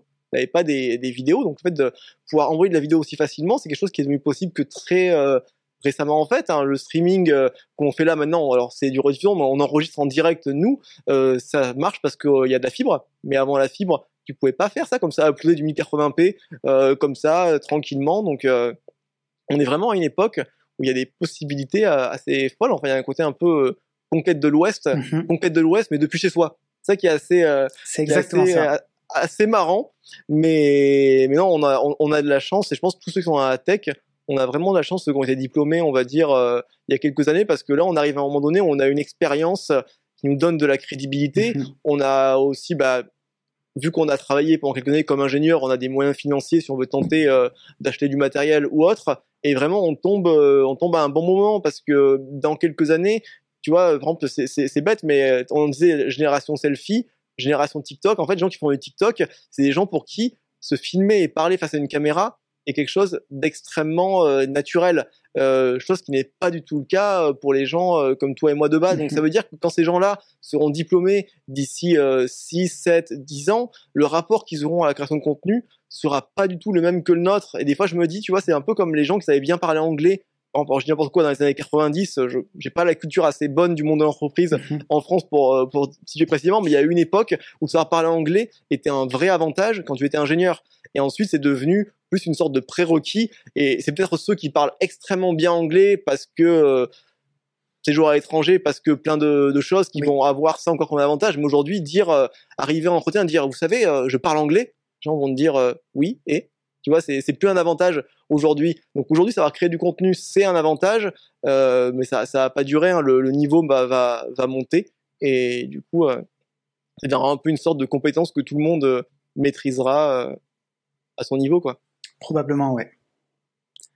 Est-ce que tu as des conseils pour les développeurs qui débutent, qui nous écoutent et qui aspirent à, progresser, tous les devs juniors? Quels sont les tips que tu pourrais leur donner? Euh, alors, les tips que je pourrais donner, qu'est-ce qu'on peut faire pour progresser? Euh, Déjà, euh, utiliser, connaître toutes les sources, on va dire, d'informations de qualité qui, existent. Par exemple, je vais dire pour le monde iOS, parce que je connais le mieux, les vidéos d'ici d'Apple. Euh, je dis pas qu'il faut toutes les regarder, je ne les ai pas toutes vues loin de là, mais les vidéos principales, elles sont super bien construites, elles sont assez courtes, elles donnent des infos de grosse qualité, et euh, bah, tu as plein de gens qui ne les regardent pas, alors que les connaître, c'est un avantage énorme, à la fois en son travail, mais aussi bah, si tu passes des entretiens, par exemple, dire que tu as vu telle vidéo, bah, forcément, ça montre un investissement euh, dans, ta, dans, ton, dans tes compétences, dans ton métier. Donc voilà, connaître les sources officielles, connaître aussi les sources de la communauté. Sur iOS, on a de la chance, il y a vraiment des, très bons blogs qui existent et qui font un contenu de très bonne qualité. Donc pareil, regardez côté iOS, John Sendel, Antoine Van Der Lee, Donny Valls, euh, je suis sûr j'en oublie plein. Je pense à ceux avec qui j'ai fait des, des, vidéos, donc il y a un biais euh, énorme, mais euh, mais voilà connaître euh, connaître tous ces aspects-là. Et je dis pas qu'il faut tout lire religieusement et y passer du temps, hein, mais juste regarder de temps en temps. Tu vas se dire tiens, bah, chaque semaine je regarde un article. Déjà, je pense que c'est mieux que un gros pourcentage des personnes. Donc euh, ça c'est super euh, super intéressant à faire. Euh, après l'aspect aussi je vais refaire aussi l'aspect réseau réseau local. la plupart des grandes villes en France ont des meet-up qui existent. Alors les scènes de meet-up sont un peu moins actives, c'est assez compliqué en fait d'organiser serait-ce qu'un meet-up en ce moment, hein, c'est pas pas si simple que ça. Mais par exemple, ceux qui sont euh, à Paris, bah, évidemment, euh, il y a Coco West Paris euh, qui a un, gros événement, mais je voyais que voilà, il y en a à Nantes, à Bordeaux, à Lyon, il y avait aussi à Lille un, un, groupe, je sais pas si c'est toujours actif, mais il y en avait un. Ouais, donc dans la plupart des grandes villes, les villes qui ont une scène tech un peu active, il y a ces groupes de meet-up et c'est intéressant d'y aller parce que souvent on va retrouver un peu les mêmes personnes qui vont souvent y aller. Souvent c'est les freelances par exemple qui y vont pour discuter un peu entre eux, mais il y a aussi des entreprises locales. C'est un très bon moyen de se faire connaître et honnêtement, une personne par exemple qui cherche un stage dans de l'iOS et qui est pas sûr que ça va passer parce que peut-être elle a une formation qui est un peu moins reconnue ou quoi, aller à un meet-up et parler avec des personnes, sur Lyon, j'ai rarement vu des étudiants y aller. Et les rares qui y vont, mmh bah pareil, vu qu'ils sont les seuls, l'avantage est énorme. Mais s'ils sont sympas, je pense que ça peut aider énormément à trouver un stage. Et même si on connaît pas grand chose, c'est pas grave. Le simple fait d'être là, d'avoir fait l'effort, d'être présent à telle date, à tel endroit, montre qu'il y a un investissement de la personne. Donc vraiment pas hésiter là-dessus. Et puis après, ouais, tenter des trucs et dans, ce qui intéresse. En fait, moi, par exemple, je sais que travailler sur un framework ou un projet open source, ça me saoulerait parce que j'aurais pas la motivation passer, passer les petits moments de découverte. Donc j'ai jamais été faire ça parce que je sais que ça me donnerait peut-être plus un sentiment d'échec qu'autre chose.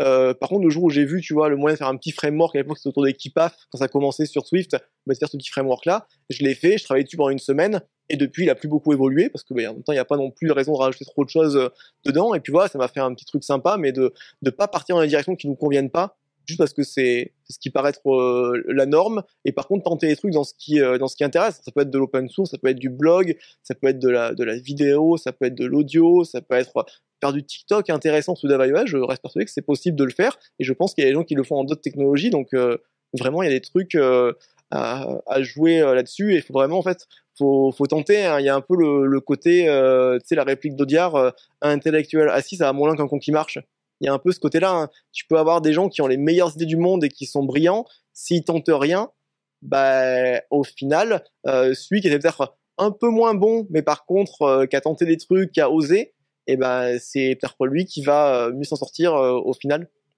Donc vraiment, ouais, pas, pas hésiter à tenter des, choses et tant qu'on les tente avec des bonnes intentions, je pense que ça aurait pas mal se passer. Alors, on n'est jamais à l'abri, évidemment, de tomber sur une personne malveillante ou juste une personne qui, euh, bah, qui se compare quand on des trucs et qui du coup le, peut le vivre un peu mal et avoir une, une mauvaise réaction. Euh, mais on va dire qu'on fait les choses pour de bonnes raisons. On n'a pas à s'en vouloir euh, de tenter des trucs et quitte à être un peu ambitieux. Après, oui, je dis pas que ça arrivera pas, qu'il n'y aura pas une personne qui, vont, qui, va, qui, va, qui va dire, dis donc, tu tentes trop de trucs, tu te disperses, tu vois, c'est des choses qui peuvent, qui peuvent arriver. Euh, mais quelque part euh, c'est prévu. Faut se dire voilà, c'est des choses qui, qui arriveront. C'est un peu euh, un impondérable quoi. C'est comme tu fais du vélo, bah, des fois il y a du vent. Bah voilà quoi. C'est des choses qui qui existent et il faut juste savoir qu'elles existeront et faut pas se laisser décourager par ça.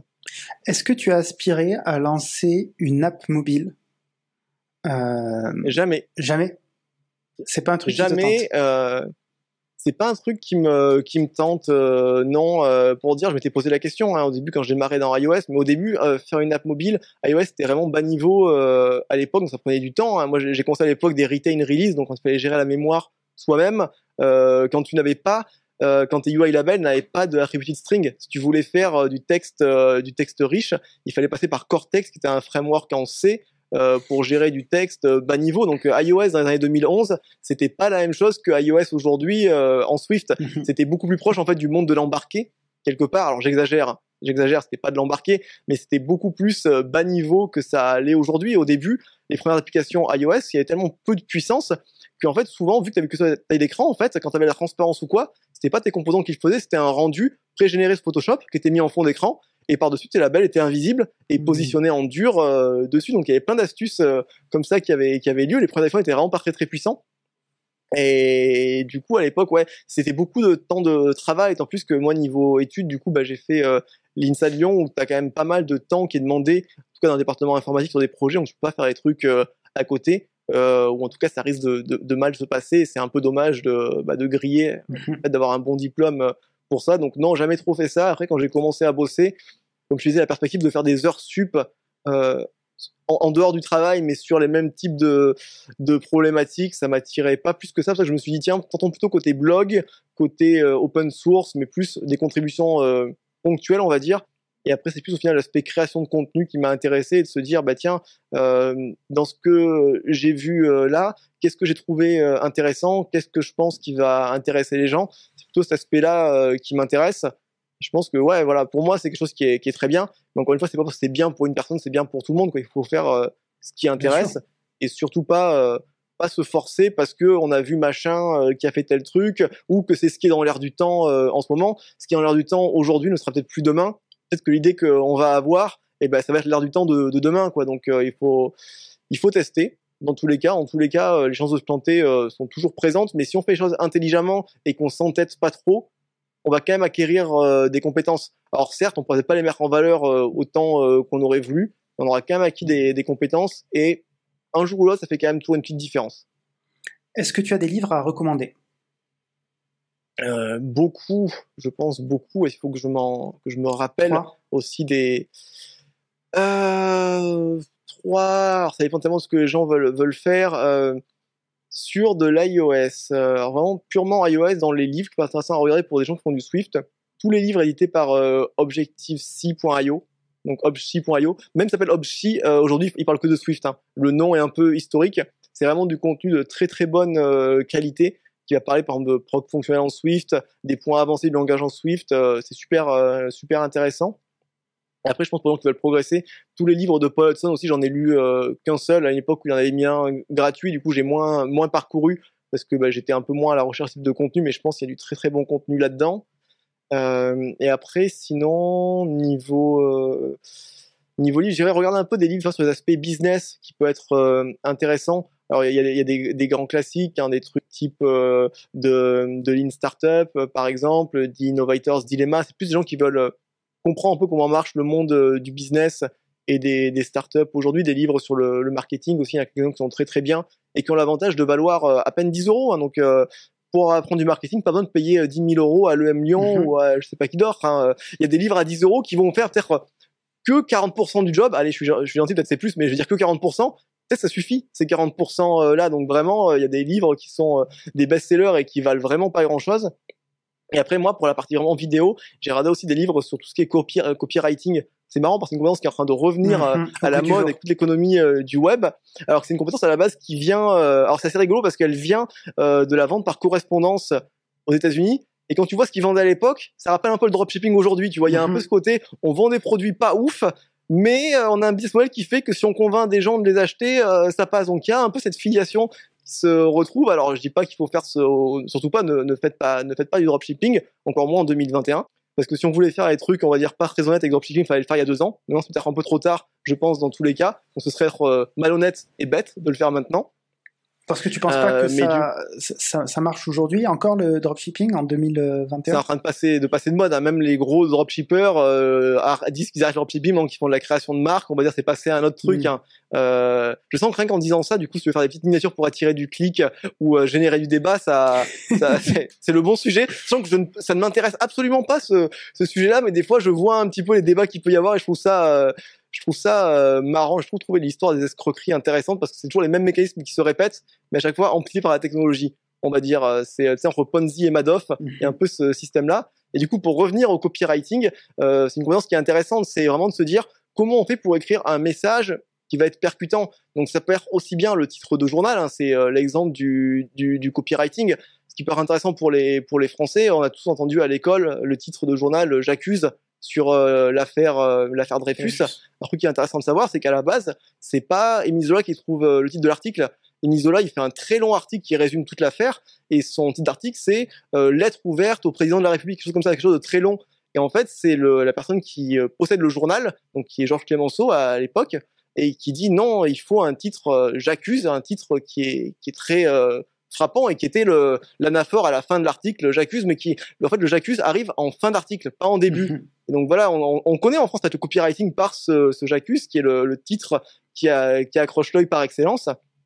Et cette idée de dire comment en fait avec euh, des mots on va susciter l'envie de faire une action l'action, ça peut être de vendre des choses, ça peut être juste de cliquer en fait sur euh, sur euh, le lien d'une vidéo. Et typiquement, moi, par exemple, euh, aujourd'hui, le copywriting, c'est de dire, ben voilà, quand je fais ma vidéo sur sur YouTube, il faut que je trouve quelque chose qui va attirer l'attention. Donc, dans la miniature, comment j'explique en quelques mots parce qu'il n'y a pas beaucoup de place sur les miniatures, bah, que ma vidéo est intéressante. Alors j'essaie de mettre un petit bout de code, une petite catchphrase, on a plus de place sur Twitter et LinkedIn. Donc là, je mets un petit bout de code en premier et après j'explique, tu vois, essayer de dire, euh, bah, ce bout de code-là, on le connaît, on connaît cette situation-là. Il y a ça qui est embêtant. Voilà comment on peut le régler. Je vous le montre euh, en dessous. Donc euh, c'est du copy, du copywriting. On n'est pas sur des très longues pages de vente. On est sur des choses beaucoup plus courtes, mais ça reste du copywriting. Et là, il y a des, bah, il y a un livre qui est dont j'ai oublié le, nom, mais il y en a qu'un seul de livre de copywriting qui est assez bien connu, je pense, qui a été écrit par les gens qui faisaient du copywriting pour la vente par correspondance aux US. Les lettres de Gary Albert?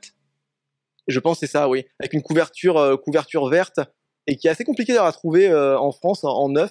J'avais payé ouais, peut-être une vingtaine d'euros ou trentaine d'euros sur Amazon et pas en neuf. Donc il est pas simple à trouver en France, mais qui est super super intéressant parce que les principes qu'il y a dedans bah, sont un peu universels. Mhm. Et après, si, enfin, si vous voulez du copywriting, il y a plein de, de contenus gratuits derrière, mais en tout cas, il y a des livres beaucoup moins chers aussi que des formations euh, en copywriting, euh, même si j'ai pas suivi formation, je connais rien à leur qualité. Et voilà, ne jamais négliger l'aspect livre. Souvent, c'est moins cher euh, que du savoir, on va dire, pré-mâché, mieux marketé, mais un peu plus cher.